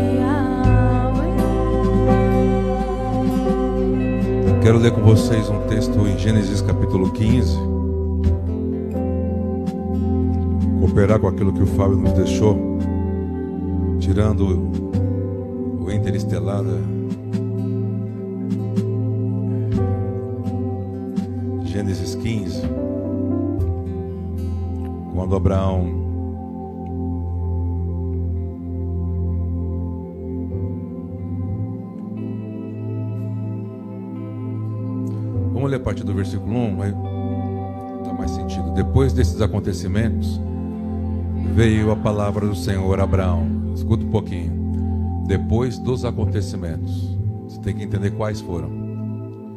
Existem alguns tipos de palavra que só vão te alcançar quando você venceu ou os processos tiveram, tiraram de você o que Deus exigia. Vou falar de novo. Quando você vê ali, ó, e depois destas coisas, depois que coisas?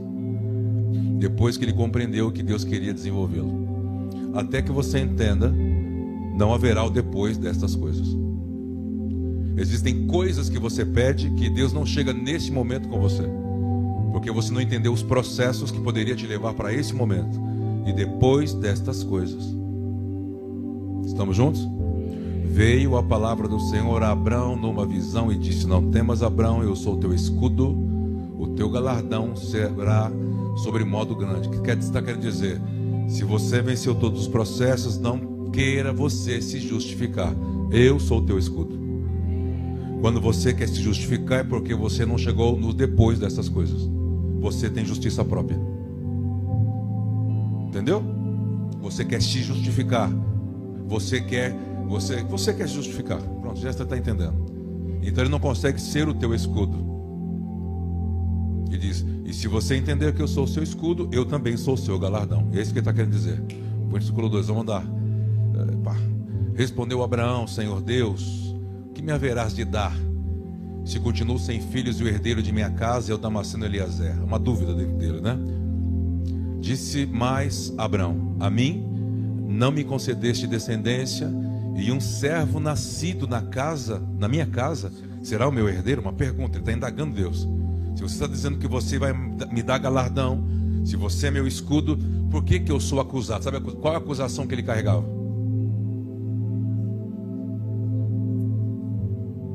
Você tem um nome de pai, mas não é pai. Havia uma frustração dentro dele. Por isso que o Senhor diz assim: Eu sou teu escudo. Eu defendo você dessas setas inflamadas. Apenas ouça a minha voz e me obedeça. Para de ser movido por aquilo que vem de fora para dentro. Por quê? Porque sempre Deus vai falar o depois dessas coisas em tabernáculos. Aonde Deus vai iniciar para falar com a sua igreja, com você? Nessa data que nós estamos. Por isso que você tem que entender, dessa data até a próxima tem que existir.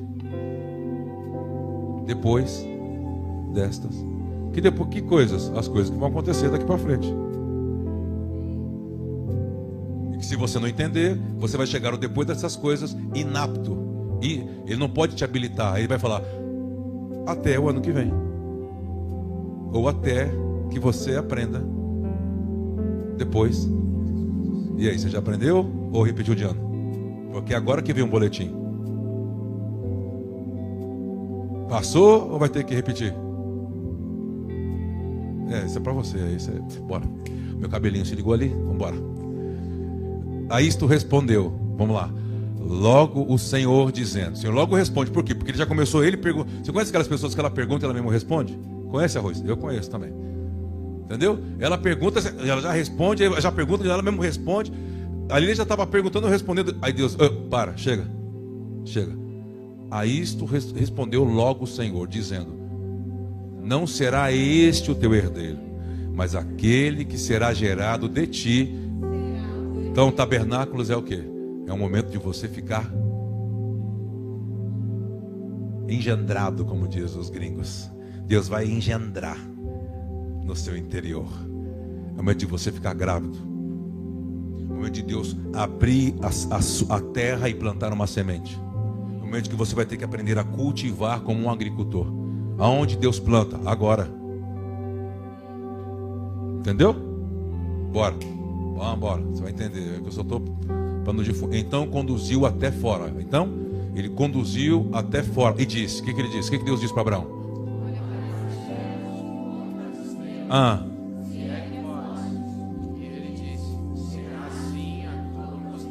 Então ele está dentro da tenda, naquela coisa, e fica pindagando. Deus sopra um vento, a tenda cai, a casa cai, literalmente. Ele vai para, olha para o céu. Então Deus se comunica por meio das estrelas, da gematria. Não é que ele ficou contando assim, um, dois, três, hum, perdi, Senhor, de novo, um, dois, não é nada disso. A forma que Deus se revelava era dessa forma. Olhava para as estrelas, as estrelas tinham um número, e deixa para lá, senão vai virar misticismo. Amanhã vai todo mundo ficar assim, ó. Fala Deus, aí pronto, aí eu vou passar um ano para tirar as estrelas da mente dos irmãos. Aleluia. Vamos, vamos mudar de versículo que é melhor. ele creu no Senhor, porque ele leu algo na eternidade. Ele, ele olhou para as estrelas e. Ah, ah entendi. O que, que você entendeu? As estrelas estão tá dizendo que eu sou o Pai, mas quem não consegue acreditar sou eu. Mas eu creio. Então diz: então, se você crê no que está escrito sobre você no céu, assim será. Hoje no livro da vida, não é mais no céu, por favor. Aleluia, glória. Ele creu no Senhor e isso lhe foi imputado para Bora, vamos lá, vamos andar. Disse-lhe mais: Eu sou o Senhor que te tirei de Ur dos Caldeus para dar-te. Então, o que é tabernáculos? É Deus transicionando você, tirando de um território e colocando numa nova jurisdição. Então, todas as decisões que você tem que tomar, se falta coragem, é agora que você tem que pular. Você pula agora, não pula na Páscoa. Na Páscoa, Deus arranca de dentro de você para você executar. Em tabernáculos, você salta. É, três amém. Bora, não é para você, deve ser para quem está me assistindo. Perguntou-lhe Abraão. Vamos, mas pergunta direito, papá. Um, dois, três. Perguntou Abraão. Aí vem, sempre aquelas perguntas assim: O pastor, como que eu vou dar forma a essa palavra? O pastor, é o que mais escuto. Eu falo assim: morre. Não, literalmente morre no espírito, morre. Como, Senhor? Como eu vi que as estrelas. Ele acabou de crer, não acabou de crer? Aí vem a pergunta: como? Então ele não creu. Está ali. Tá... Não, olha para o texto. Vamos para o texto. Põe o texto para mim aí, irmão. Aleluia. Olha lá. Não, no interior. No anterior. É no 6, né? Olha lá. Creu ou não creu? É, no texto está dizendo que ele creu. Mas ele não creu. Creu, creu. Põe no 7, põe. E aí, ó. Perguntou-lhe Abraão. Ué, se ele perguntou, ele não creu. Creu. Hã? Não creu nada. Como saberei que hei de possuí-la? Mas você não creu? Você é assim. Você, quando está cantando, se emociona, chora, crê. Na segunda-feira, no primeiro não, como, Senhor? como, Senhor? Ou é só comigo? Vou te ajudar, é só comigo. É, né? Ninguém, ninguém, tá vendo? Só confessa com você. Comigo ninguém. Então tá todo mundo, né? Não vou te, não vou espiar de ninguém. Tô brincando, vai. Olha lá, respondeu-lhe. Então preste atenção, ó. Ele crê, ele crê dentro. Preste atenção. Há uma fé que move ele dentro, mas ele não consegue ver. Ele fala assim: que, que ele está falando? Senhor, me faz ver. Como? Como o Senhor me fez ver nas estrelas. Entendeu ou não? Oi, fala comigo assim. Fica meio assim, não sei se está rolando, está entendendo, não está entendendo. Tá, não tá? Aleluia. Não me, dá, não me motiva. Eu sou, isso aqui é fleumático, eu sou sanguíneo, irmão. Ah! Fala comigo! Ping pong. E aqui ele fica só assim, ó. Ping. Se você der o pong, amém. Se não der, ele continua. Ping. Ping. Eu sou hemorrágico, irmão. Não vem com essa que você já joga granada. Vamos, vamos rapidinho. Olha lá. Eu quero ver. Eu creio, mas eu quero ver. É pecado pedir para ver? Não, pode falar, fala. Pecado pedir para ver? É só crer. Se você crer, ele te mostra. O pecado é quando você não crê mas você quer ver. Quando ele aparece encarnado, alguém está no aposento alto e fala assim: Ah, não, se é você, me deixa enfiar o dedo. Ele diz: Vem.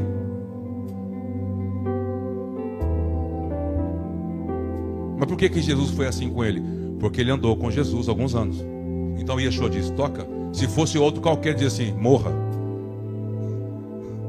Em outra palavra, vou viva. Toca, vem cá. Aí fica comigo assim, ó. Toca. Se o que te faz firmar é você tocar, toca. O grande lance é quando você não teve nenhuma base de desenvolvimento da imunar e você fica pedindo um sinal. Ele fala: "Para de me pedir sinal, porque você não tem pacto de, comigo. Você não sustenta nada que você fala comigo. Então para de ficar falando comigo o que você quer ver." Porque todos os momentos que eu pedi para você pular, você nunca pulou. Você queria, me mostra que depois eu pulo. Boa noite. Seja bem-vindo em tabernáculo. Diga amém. Vamos comigo. Você vai ter que pular, hein? Você tem coragem? Tem coragem? Então vai. Tem coragem? Tem nada, está aqui. Assim. Ela está pensando assim: Deus do céu, não deixa ele olhar para mim. Sangue, eu conheço, eu leio sua mente, garoto. O povo está assim: Meu Deus do céu, Deus, abre a porta, ele lê a mente, Jesus, aleluia. Eu pensei que ele só lia as estrelas. Ele lê mente também. Olha lá. Ele quer ver. Deus, eu quero ver como vai ser. Toma uma novilha, uma cabra e um cordeiro, cada qual três anos uma rolinha e um pombinho. Você quer ver? Agora uma pergunta. Você quer ver? Tem certeza? O que você está disposto a pagar para ver?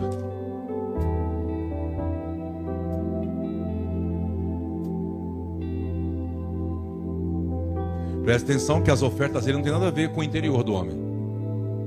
Dá uma olhadinha. Tem tudo a ver com o que o homem cultivava para prosperar na terra. Tudo isso são movimentações que sustentam o homem na terra. Você está aí, diga amém, vamos comigo. É... Lembrei de um texto. Rola um textinho aqui só? Rola um. Rola, Rose, uma pitadinha aí no, no... Cara, eu tô. Eu tô surfando na sua, mano. É... Lembra do tanque de Siloé? Lembra? Vamos para ele. Lembra quando Yeshua é, encontra um cego é, de nascença que pedia esmola no templo? Lembra? Aquela, igre... aquela sinagoga que ele pedia esmola, todo mundo levava desde pequenininho. Tinha um cara muito importante que começou a seguir Jesus, que pregava naquela sinagoga. E sabe do que esses caras pregavam naquela sinagoga? Ver o futuro. Mas tinha um cego na porta da igreja que eles falaram sobre visão. Sabia que tem, às vezes Deus nos prega peças?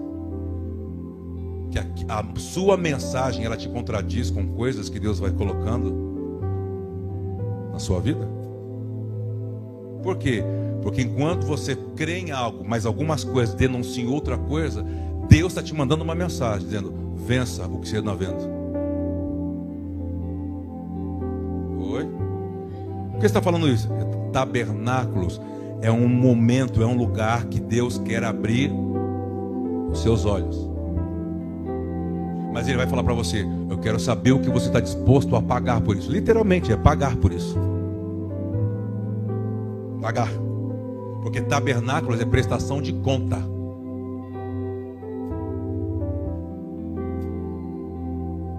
Abraão queria saber, não queria. Como que eu vou ser pai? Ele diz: Ah, você quer saber? Me traz uma oferta extraordinária que você nunca me deu. Aí falamos sobre o pacto, lembra? Ele corta, põe do lado. Na hora do pacto que, a, que, a, que Deus está vindo para receber, ele cai no sono, lembra? Tum, ele dorme. Abraão, e Deus faz o juramento, é como Deus estivesse fazendo o juramento com ele mesmo. Aí ele pergunta, ele mesmo responde. Ele é Deus. Porque porque Deus sabia que Abraão não ia sustentar o pacto, Abraão ia pecar depois. Então ele disse para eu não te matar e para cumprir o que você leu nas estrelas, dorme. Tudo bem aí? Você está comigo ou não está, irmão? Ou está viajando? Eu não estou entendendo, porque a palavra não é para você.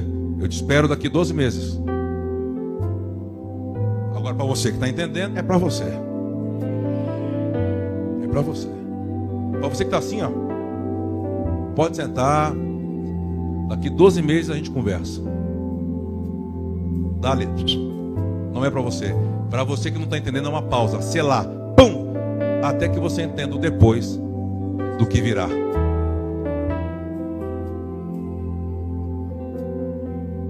Aí ele chega no ceguinho, lembra no ceguinho? O que, que ele fez no ceguinho? Ó, tá assim, Yeshua chega no cego. Aí o cego fala assim: tem alguém aqui? Quem ele diz assim, ó? Vem cá.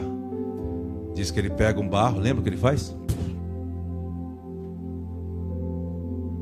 Abre as pálpebras, porque não tinha globo ocular. Lembra dessa história? E põe a bolinha de barro lá dentro. E fala assim: vai se lavar no tanque. A menino cresceu lá, cresceu ou não cresceu? E o que, você acha que ele fazia naquele tanque? Tomava banho, igual eu. Vou falar não. Tomava banho lá.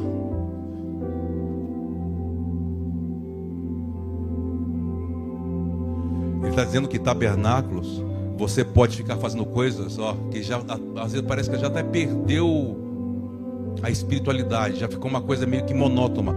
Em tabernáculos, ele vem para dar um toque naquilo e trazer vida para aquilo que talvez para você já virou monótono. Isso é tabernáculos. Por quê? Porque ele vem. Vem para quê? Para tocar, para te dar direção, para abrir seus olhos. Ele vem.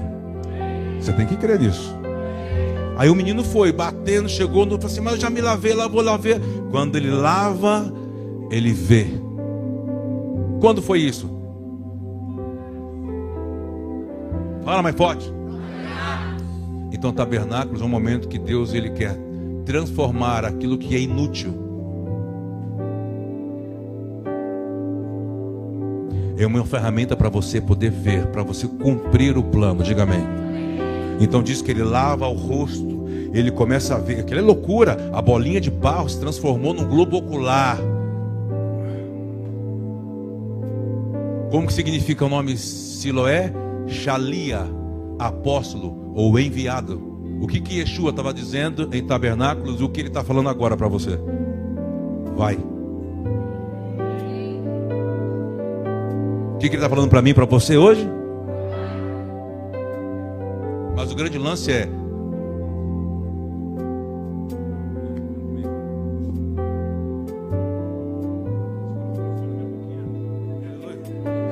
Vem cá, pastor Carlos. Ela tá é assim mesmo, é normal. Lava minha mão, pastor Carlos. Aqui, pastor. Não, mas deixa a televisão ver, pastor Carlos. Pastor Carlos, vai para a televisão. Olha lá. Não, levanta, levanta. Vem cá, sobe aqui em cima. Depois a Jussara se vira para enxugar tudo. Vai, vai lá, lá. Lá, vai lá. Tá vendo ali? Tá vendo? Põe, olha aqui, ó. Tabernáculos é ele dizendo para você: Deixa eu abrir os teus olhos, porque você está andando como cego tabernáculos, você está achando que está vendo, está dizendo, precisa de um toque e precisa de uma palavra de envio. Você não pode se lavar sem uma palavra de envio. Tabernáculos ele te dando uma palavra para você ir, não é você querer ir para onde você quer. Por quê? Porque ele ia para o tanque todo dia e voltava do mesmo jeito. Ele precisava do que? De uma. Levante suas mãos, mais alto que você pode. Fale para o Senhor qual é a palavra. Pergunta para ele, fica aí. Adore, se derrame, se entregue. Qual é a palavra, Senhor?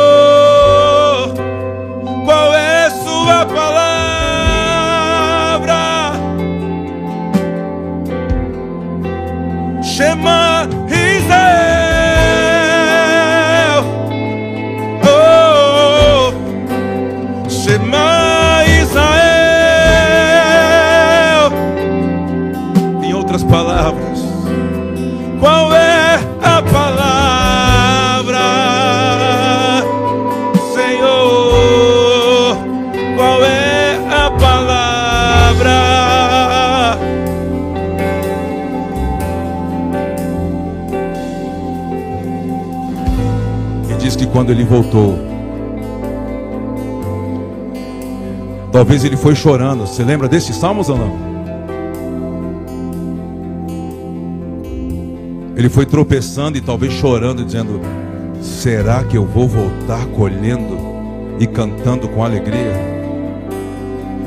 Mas ele continuava vendo debaixo de uma palavra: Chora, fecha os teus olhos.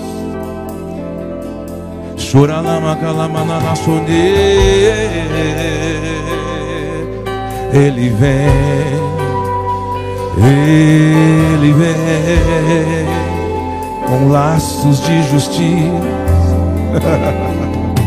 Ele vem sobre o seu cavalo branco Ele vem, vem, vem, vem, vem, vem, vem, vem. Como o sol da justiça.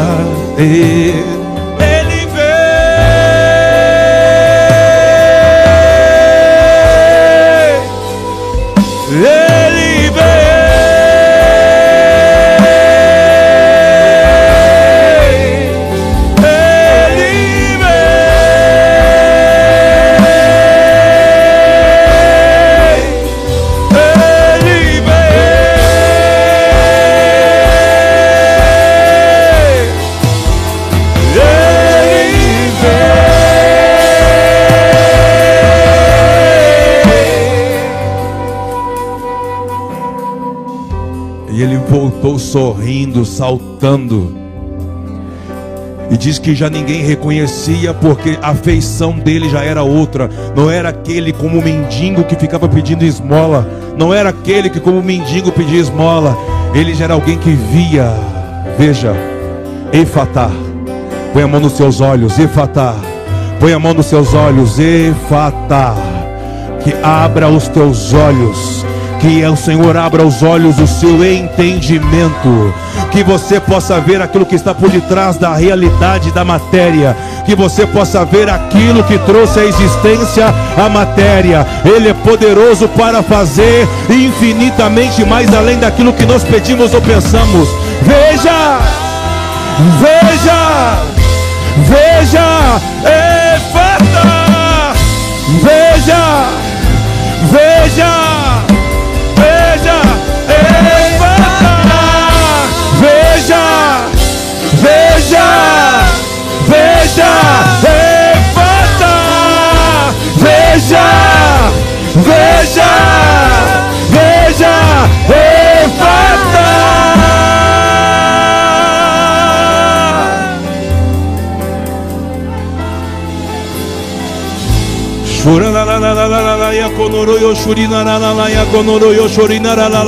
La la ma la shuria.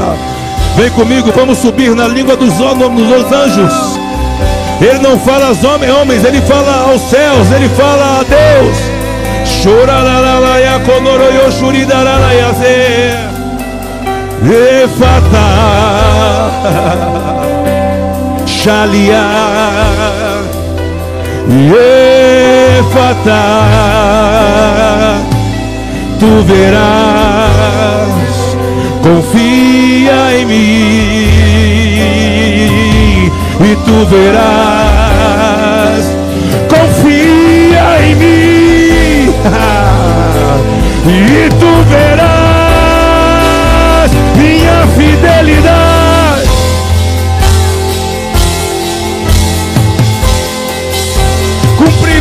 Das minhas palavras.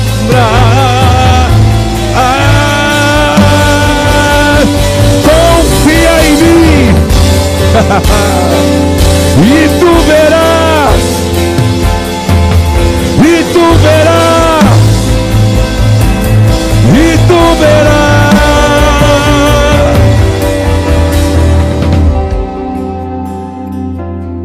Aí sabe o que aconteceu com aquele menino? Aí ele volta para o lugar da desonra onde as pessoas jogavam esmolas. Mas ele já não sente coragem de sentar, porque ele começa a ver, dizendo, ele vê aonde, qual era o ambiente que ele vivia. Sabe o que é tabernáculos? Você não consegue voltar para o lugar de onde ele te tirou, querido. Se você volta para o lugar de onde ele te tirou, você não, você não entrou em tabernáculos, ele não entrou em você. Você só esteve no lugar, aquilo não te afetou. Ele não conseguia sentar mais para pedir esmola, porque ele via. Você está vendo? Ou ainda não está vendo? Hum. Quando você vê, não tem como você voltar para a forma antiga. Isso é tabernáculo. Tabernáculo é te empurrar, ele te empurra, vai, vai. Porque você não cabe mais na forma, entendeu? A forma já ficou pequena, você tem que expandir, você tem que seguir o curso, você, que te- você tem que tomar forma da natureza, daquilo que Deus está te provocando a entrar. Isso é tabernáculos, irmão. Você vai ter que ter coragem. Isso é para poucos. Por quê? É só para quem vê. É só para quem vê. Hum. Só para quem vê. Só pra quem vê o invisível, além da matéria. Só pra quem vê o invisível. Oh, só pra quem vê além da matéria.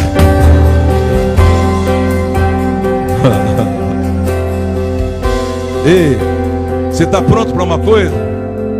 Pode falar? Pode fazer? Você está pronto para uma coisa? Tem algo que o cara que passa a ver, ele vai sofrer. Solidão.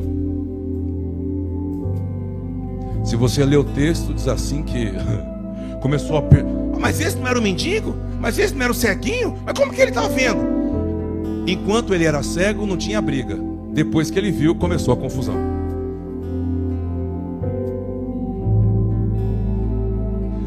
Então quer dizer que aqueles que querem ser políticos são cegos, porque querem estar bem com todos. Mas aqueles que passam a ver, nem que ele queira, já era. É confusão para todo lado. Que começou a confusão ao ponto que falaram assim: chama os pais dele, pode chamar. Pergunta para os pais se não é possível. E hoje é sábado, quem é que pode curar no sábado? Aí os pais vêm, os sacerdotes perguntam: o que, aconteceu aí? Mas ele não era cego? Aí os pais assim.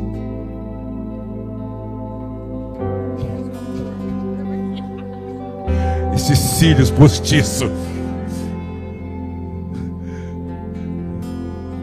Obrigado. É minha maquiagem, Kleber, para. Olha, Bruno.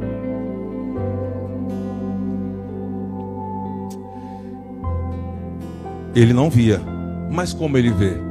Eu não sei. Aí diz que os pais dizem assim: ele já tem idade para se explicar e foram embora porque os pais poderiam ser expulsos do rol e diz assim que eles amavam mais a glória dos homens do que a glória de Deus. Os cegos amam a glória daqueles que também não podem ver. Você está buscando a glória de quem?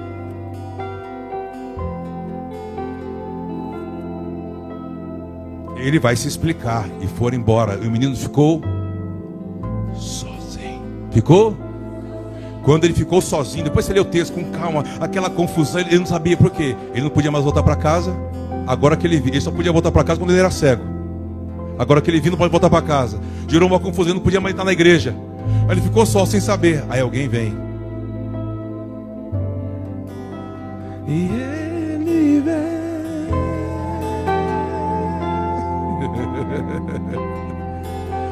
E ele veio,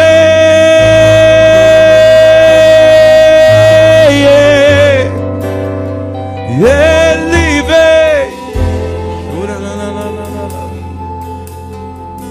Mas você quer estar com todo mundo, você quer ser aceito por todo mundo, então ele nunca vem. E você também nunca vê. e o menino estava sozinho, sem saber para onde ir, ele diz: Oi. Quem é você? Eu sou aquele que te curou. Eu sou Machia. Não temas. Eles que estão lá dentro dizem que vê. Você vê. Aí começa o embate. Como, como você está dizendo? Ele diz: se vocês assumissem que não conseguem ver, eu também abriria os vossos olhos. Mas já que vocês são orgulhosos e já dizem que vê, permanecerão sem ver. E eu só vou tocar nele em um abraço, tchau e até aquele dia. Você vai ter que decidir para o que você tem que fechar os olhos e para o que você tem que abrir os seus olhos. O que, que você anda vendo? Bem-vindo a Tabernáculos. Que as escamas dos teus olhos, para aquilo que você tem que ser cego, e que você veja. Veja o que apenas o que ele quer que você veja. A glória. Obedeça. Lave os seus olhos, o seu rosto no chalear. Quem é o seu enviado? Não entendeu, né? Quem é que vai curar teus olhos? Abraão queria ver. O Senhor disse: Me traga isso que eu vou abrir os teus olhos. Quando ele trouxe, Deus abriu 500 anos na frente os olhos. 500 anos. 500 anos, Odney. 500 anos. Falou tudo o que ia acontecer. Mas aconteceu o que? Em Gênesis 15, Deus revelou o tabernáculo. O meu povo vai sair de uma terra depois de 400 anos. E vão sair com muita riqueza. Para quê?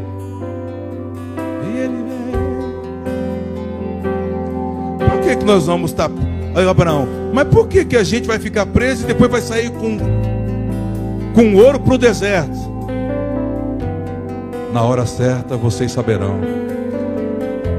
Use o seu dinheiro corretamente. Cuidado com que você está usando o seu dinheiro. Use o seu dinheiro para construir o que é eterno. Porque senão aquilo que é passageiro está comendo o que você acha que é seu dinheiro. Até para usar o seu dinheiro você tem que ter uma palavra. Diga amém.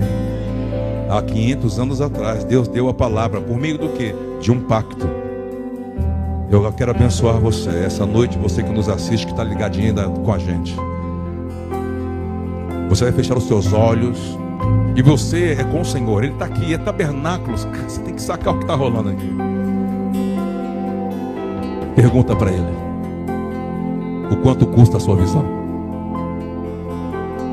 E quando você ouvir, vem apenas obedeça. Abraão perguntou: Como? Ele diz: Está aqui, pague e você verá. Quer ver? Não vê porque está pagando menos do que ele está te dando. Você quer ver? Quer ver? Você quer ver? Pague o que ele está colocando na mesa. Vocês estão pagando menos. Ele diz: Não vai ver. Você que está nos assistindo, há uma palavra profética para os nossos dias. Honre ao Senhor com seus bens o que faremos, o que podemos fazer por todos os benefícios que Ele já tem e fará. Seja livre. Depois que o Senhor falar com você que está assistindo, você que está aqui, faça apenas o que Deus está te obedecendo. Obedeça e vamos continuar adorando. Como? E Ele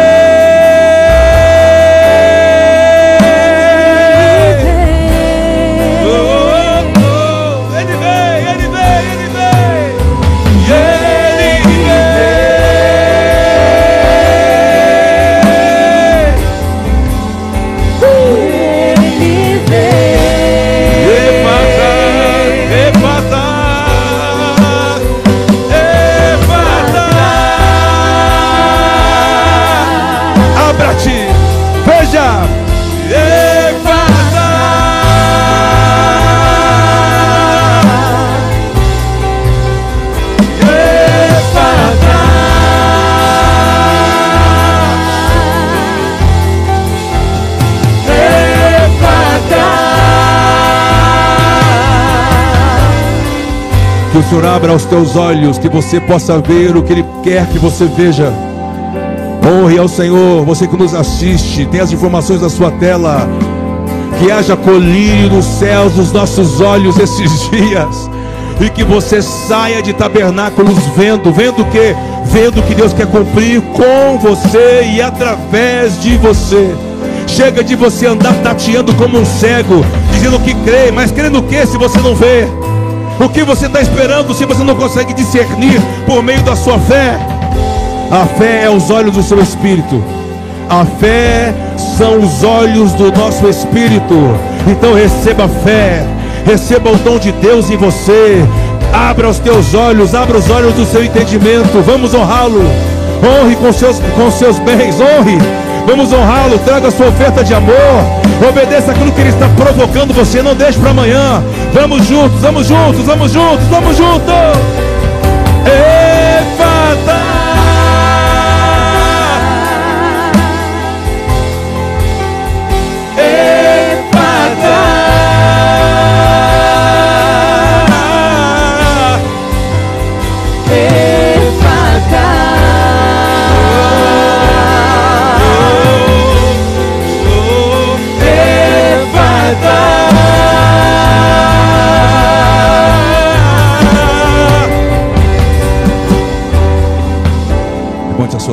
Levante as suas mãos, levante as suas mãos.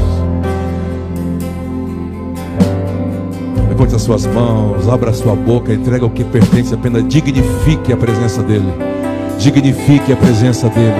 Dignifique-o, dignifique-o. Não tire o que pertence a Ele. Não retenha, não retenha, não retenha, não retenha.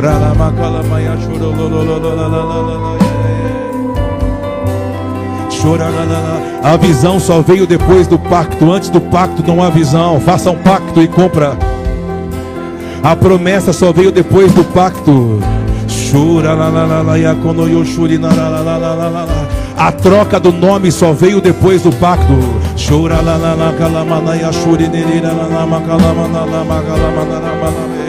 la la la calamana ya shuri nirira la la macalamana la macalamana la malame. Chora la macalamana la macalamana la machora la la la macalama ya shuri. Shuri la la la la macalamana la macalama ya shuri la la la la la ya konuru ya shuri la la la ma ya shuri. Chora macalamana la shuri la la la macalamana la ya shuri la la la la ya ya ya ya ya ya ya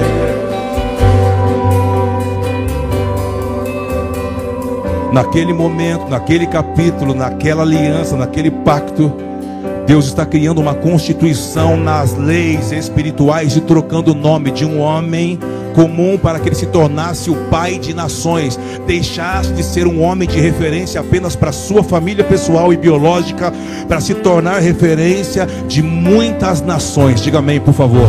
Tabernáculo é o pai sacando você sabe, daquelas hereditariedades, aquilo que te segura biologicamente, familiarmente, e o pai falando: se você pactuar comigo, eu torno você uma semente de unidade para as nações. Eu aumento o campo de visão, eu aumento o campo de influência. Influência é glória. Por que, que Deus mandou o povo fazer a tenda no deserto para gerar glória? O que vai fazer você conquistar é o nível de glória que você gera por meio da sua vida em devoção. Diga amém. Vou falar de novo. Ah, eu quero conquistar, eu quero chegar. Você quer? E está dizendo, então, qual é o nível de glória que você vai gerar nos próximos 12 meses? Essa é a parada. Tabernáculos é você entender a medida de glória que Ele quer que você gere. Por isso que o povo dizia assim: gere glória. Por meio do que? Da adoração, da devoção e do Yom Kippur. E o que vai acontecer? E eu vou dar terras para vocês. Quer terras? Quer jurisdições? Quer chegar nos lugares? Ele está falando para você: me dá glória. Hã? Dá glória. Você está retendo o que é dele. Você não está sendo, é, sabe, firme e constante.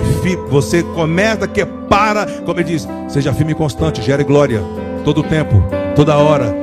Gere tempo, gere toda hora, glória, reverência, temor, honra, pacto, oferta, glória, evangelizar, gera glória, gera glória, gera glória. Ele diz: toda a terra se encherá do conhecimento da minha glória. Você está gerando glória em quem? Você está abrindo conhecimento de quem para gerar glória nas pessoas. E ninguém, só estou orando esperando ele vir. Aprenda a gerar glória. Como? Torne Deus conhecido. Reconcilie a criatura com o seu Criador. Aí você vai gerar glória. Que glória? A glória, a maior glória não é a sabedoria. A maior glória é um alguém comum conhecer quem ele é. Quando você fizer isso, ele diz: Eu te dou a terra. Então não é sua capacidade, não é sua formação acadêmica. É o poder do envio. Do que? Ide. Ide pelos territórios e gere glória. E se você gerar glória, eu estarei lá, porque aonde a minha glória eu encontro. Ah, diga amém, irmão. Levante suas mãos, adore a Ele, renda glórias a Ele. Vamos lá, você pode? Entregue a sua, o seu cântico a Ele, a sua adoração, a sua vida. Agora já não é mais o que está escrito, é um cântico novo.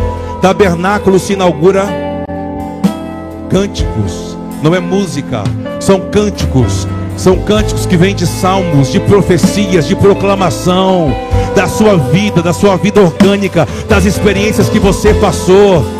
Qual é o seu cântico na presença dele? Canta, canta. Aleluia. Bendiz o nome do Senhor. Reconhece quem Ele é. Ele é altíssimo, Ele é poderoso. Se é o perdão dele, você, você diz: Tu és perdoador.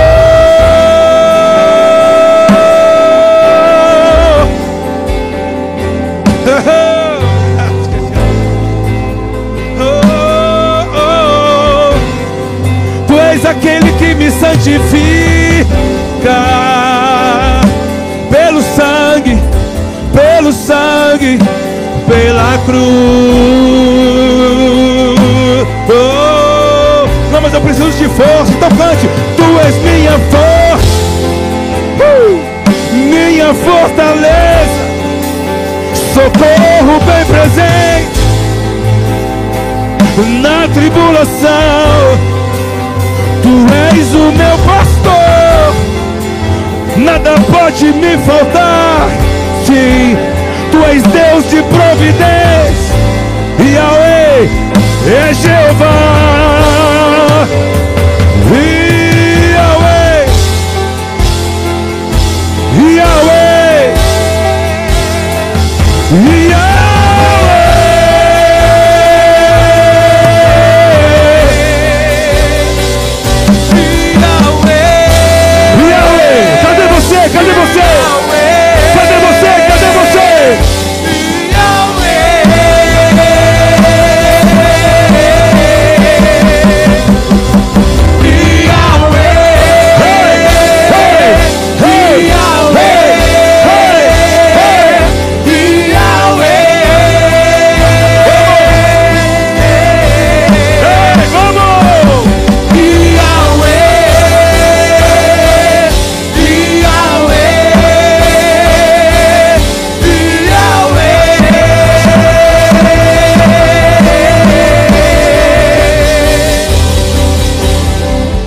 suas mãos mais alto, levante suas mãos, renda glórias, renda glórias, renda glórias. Não para, não para, abre a sua boca, abre a sua boca, abre a sua boca, abre a sua boca. Enche esse lugar de glória. Produz a glória. Vamos! Shuriri calabacalamayasuri, abre os seus lábios e enche este lugar. Enche este lugar. Enche este lugar. Enche este lugar.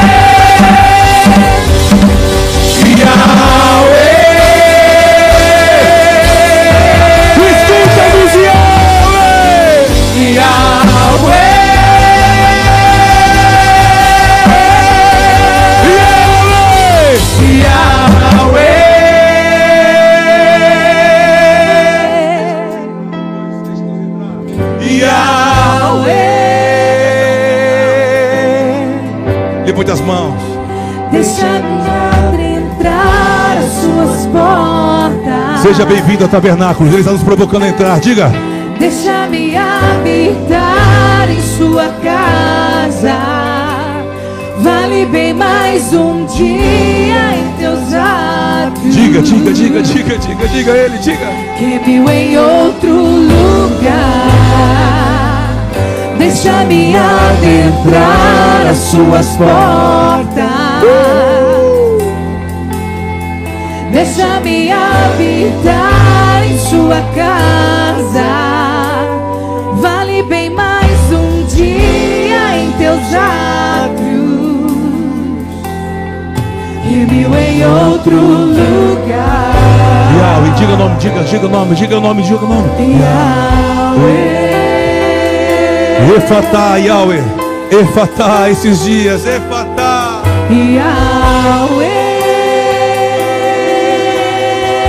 Traga criação, inspiração, inspiração, Senhor.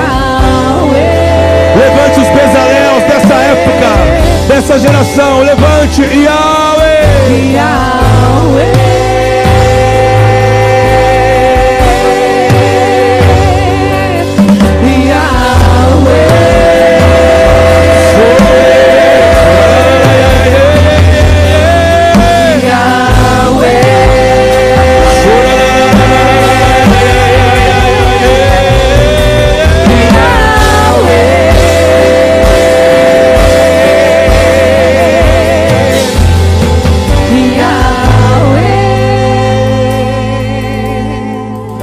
mão no seu coração, você que está aí, você que nos assiste.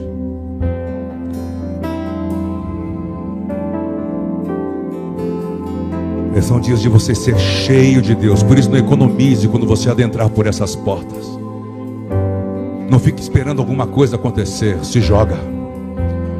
Levante as mãos, adora. Se quiser no meio da palavra, em alguns momentos, mas em levantar e vir para o altar, seja livre. São dias de você dar uma resposta à palavra que te envia. Se você responder a palavra, a ordem da palavra, ela vai abrir para que você veja.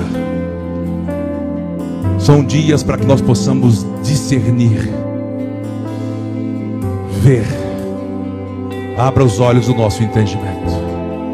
Não haverá sacerdotes cegos nessa casa. Não haverá sacerdotes cegos nesse lugar. Não haverá mulheres, homens cegos.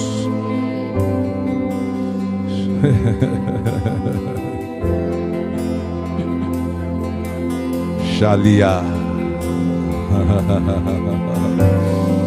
Você foi um enviado do Senhor para este mundo. Você precisa ver. Veja.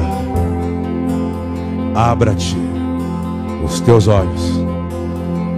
Veja, os, teu, os teus pecados estão perdoados. Veja. Os teus pecados estão perdoados. Veja. Com os olhos do Senhor.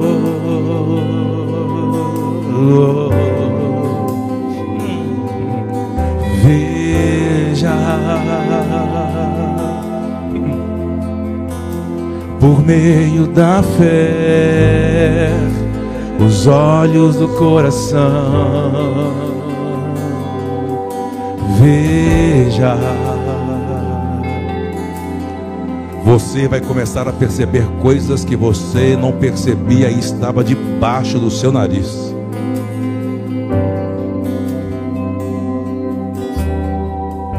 Isso vai trazer discernimento, arrependimento, ajustes, para que você possa tocar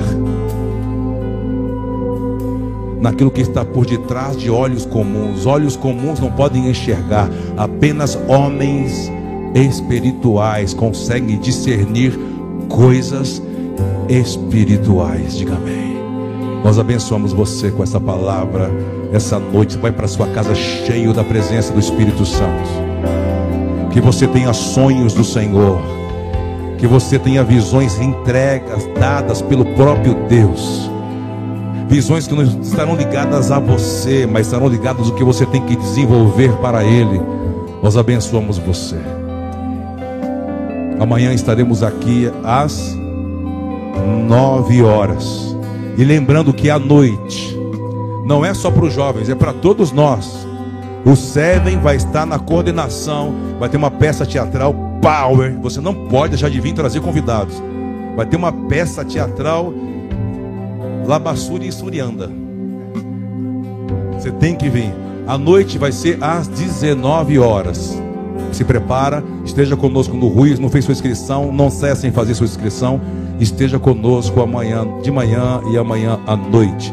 E fechamos no domingo às 10 com as ofertas de ações de ofertas ação de graça. Vai ter ceia, vai ter aquela mesa bonita, a equipe de eventos já está preparando. Vai ser maravilhoso o domingo. Vamos fechar com chave de ouro. Amém. Vamos embora. Ó, tem tanta coisa, você passa ali e adquira. Aleluia. Eu quero ver. Eu vou, hein? Se me chamar para entrar, eu entro, hein, papai. Eu quero ver. É porque ele está aqui, cara. É tabernáculos, entendeu? Você quer ver? Então diga amém. Levante as mãos e diga ao Senhor: Eu quero ver.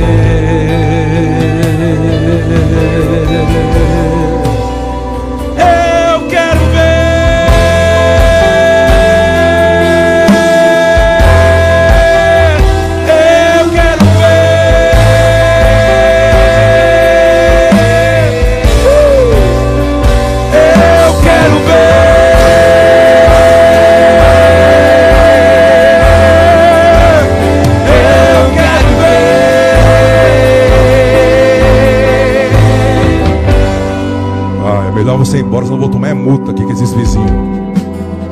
Ah, rapaz, esses graves aqui ficam empolgando a gente, rapaz. Nós não ouvia grave aí fica aí. Ó, um beijo, passa na cantina e vai cantando. Eu quero ver. Pode ir embora, vai embora. Abre a porta pro povo ir embora. O povo vai ficar aqui. Beijo. Amanhã estamos juntos. Que o Senhor te abençoe e te guarde. Bom descanso. Shalom. Boa noite. Qual é a música mesmo?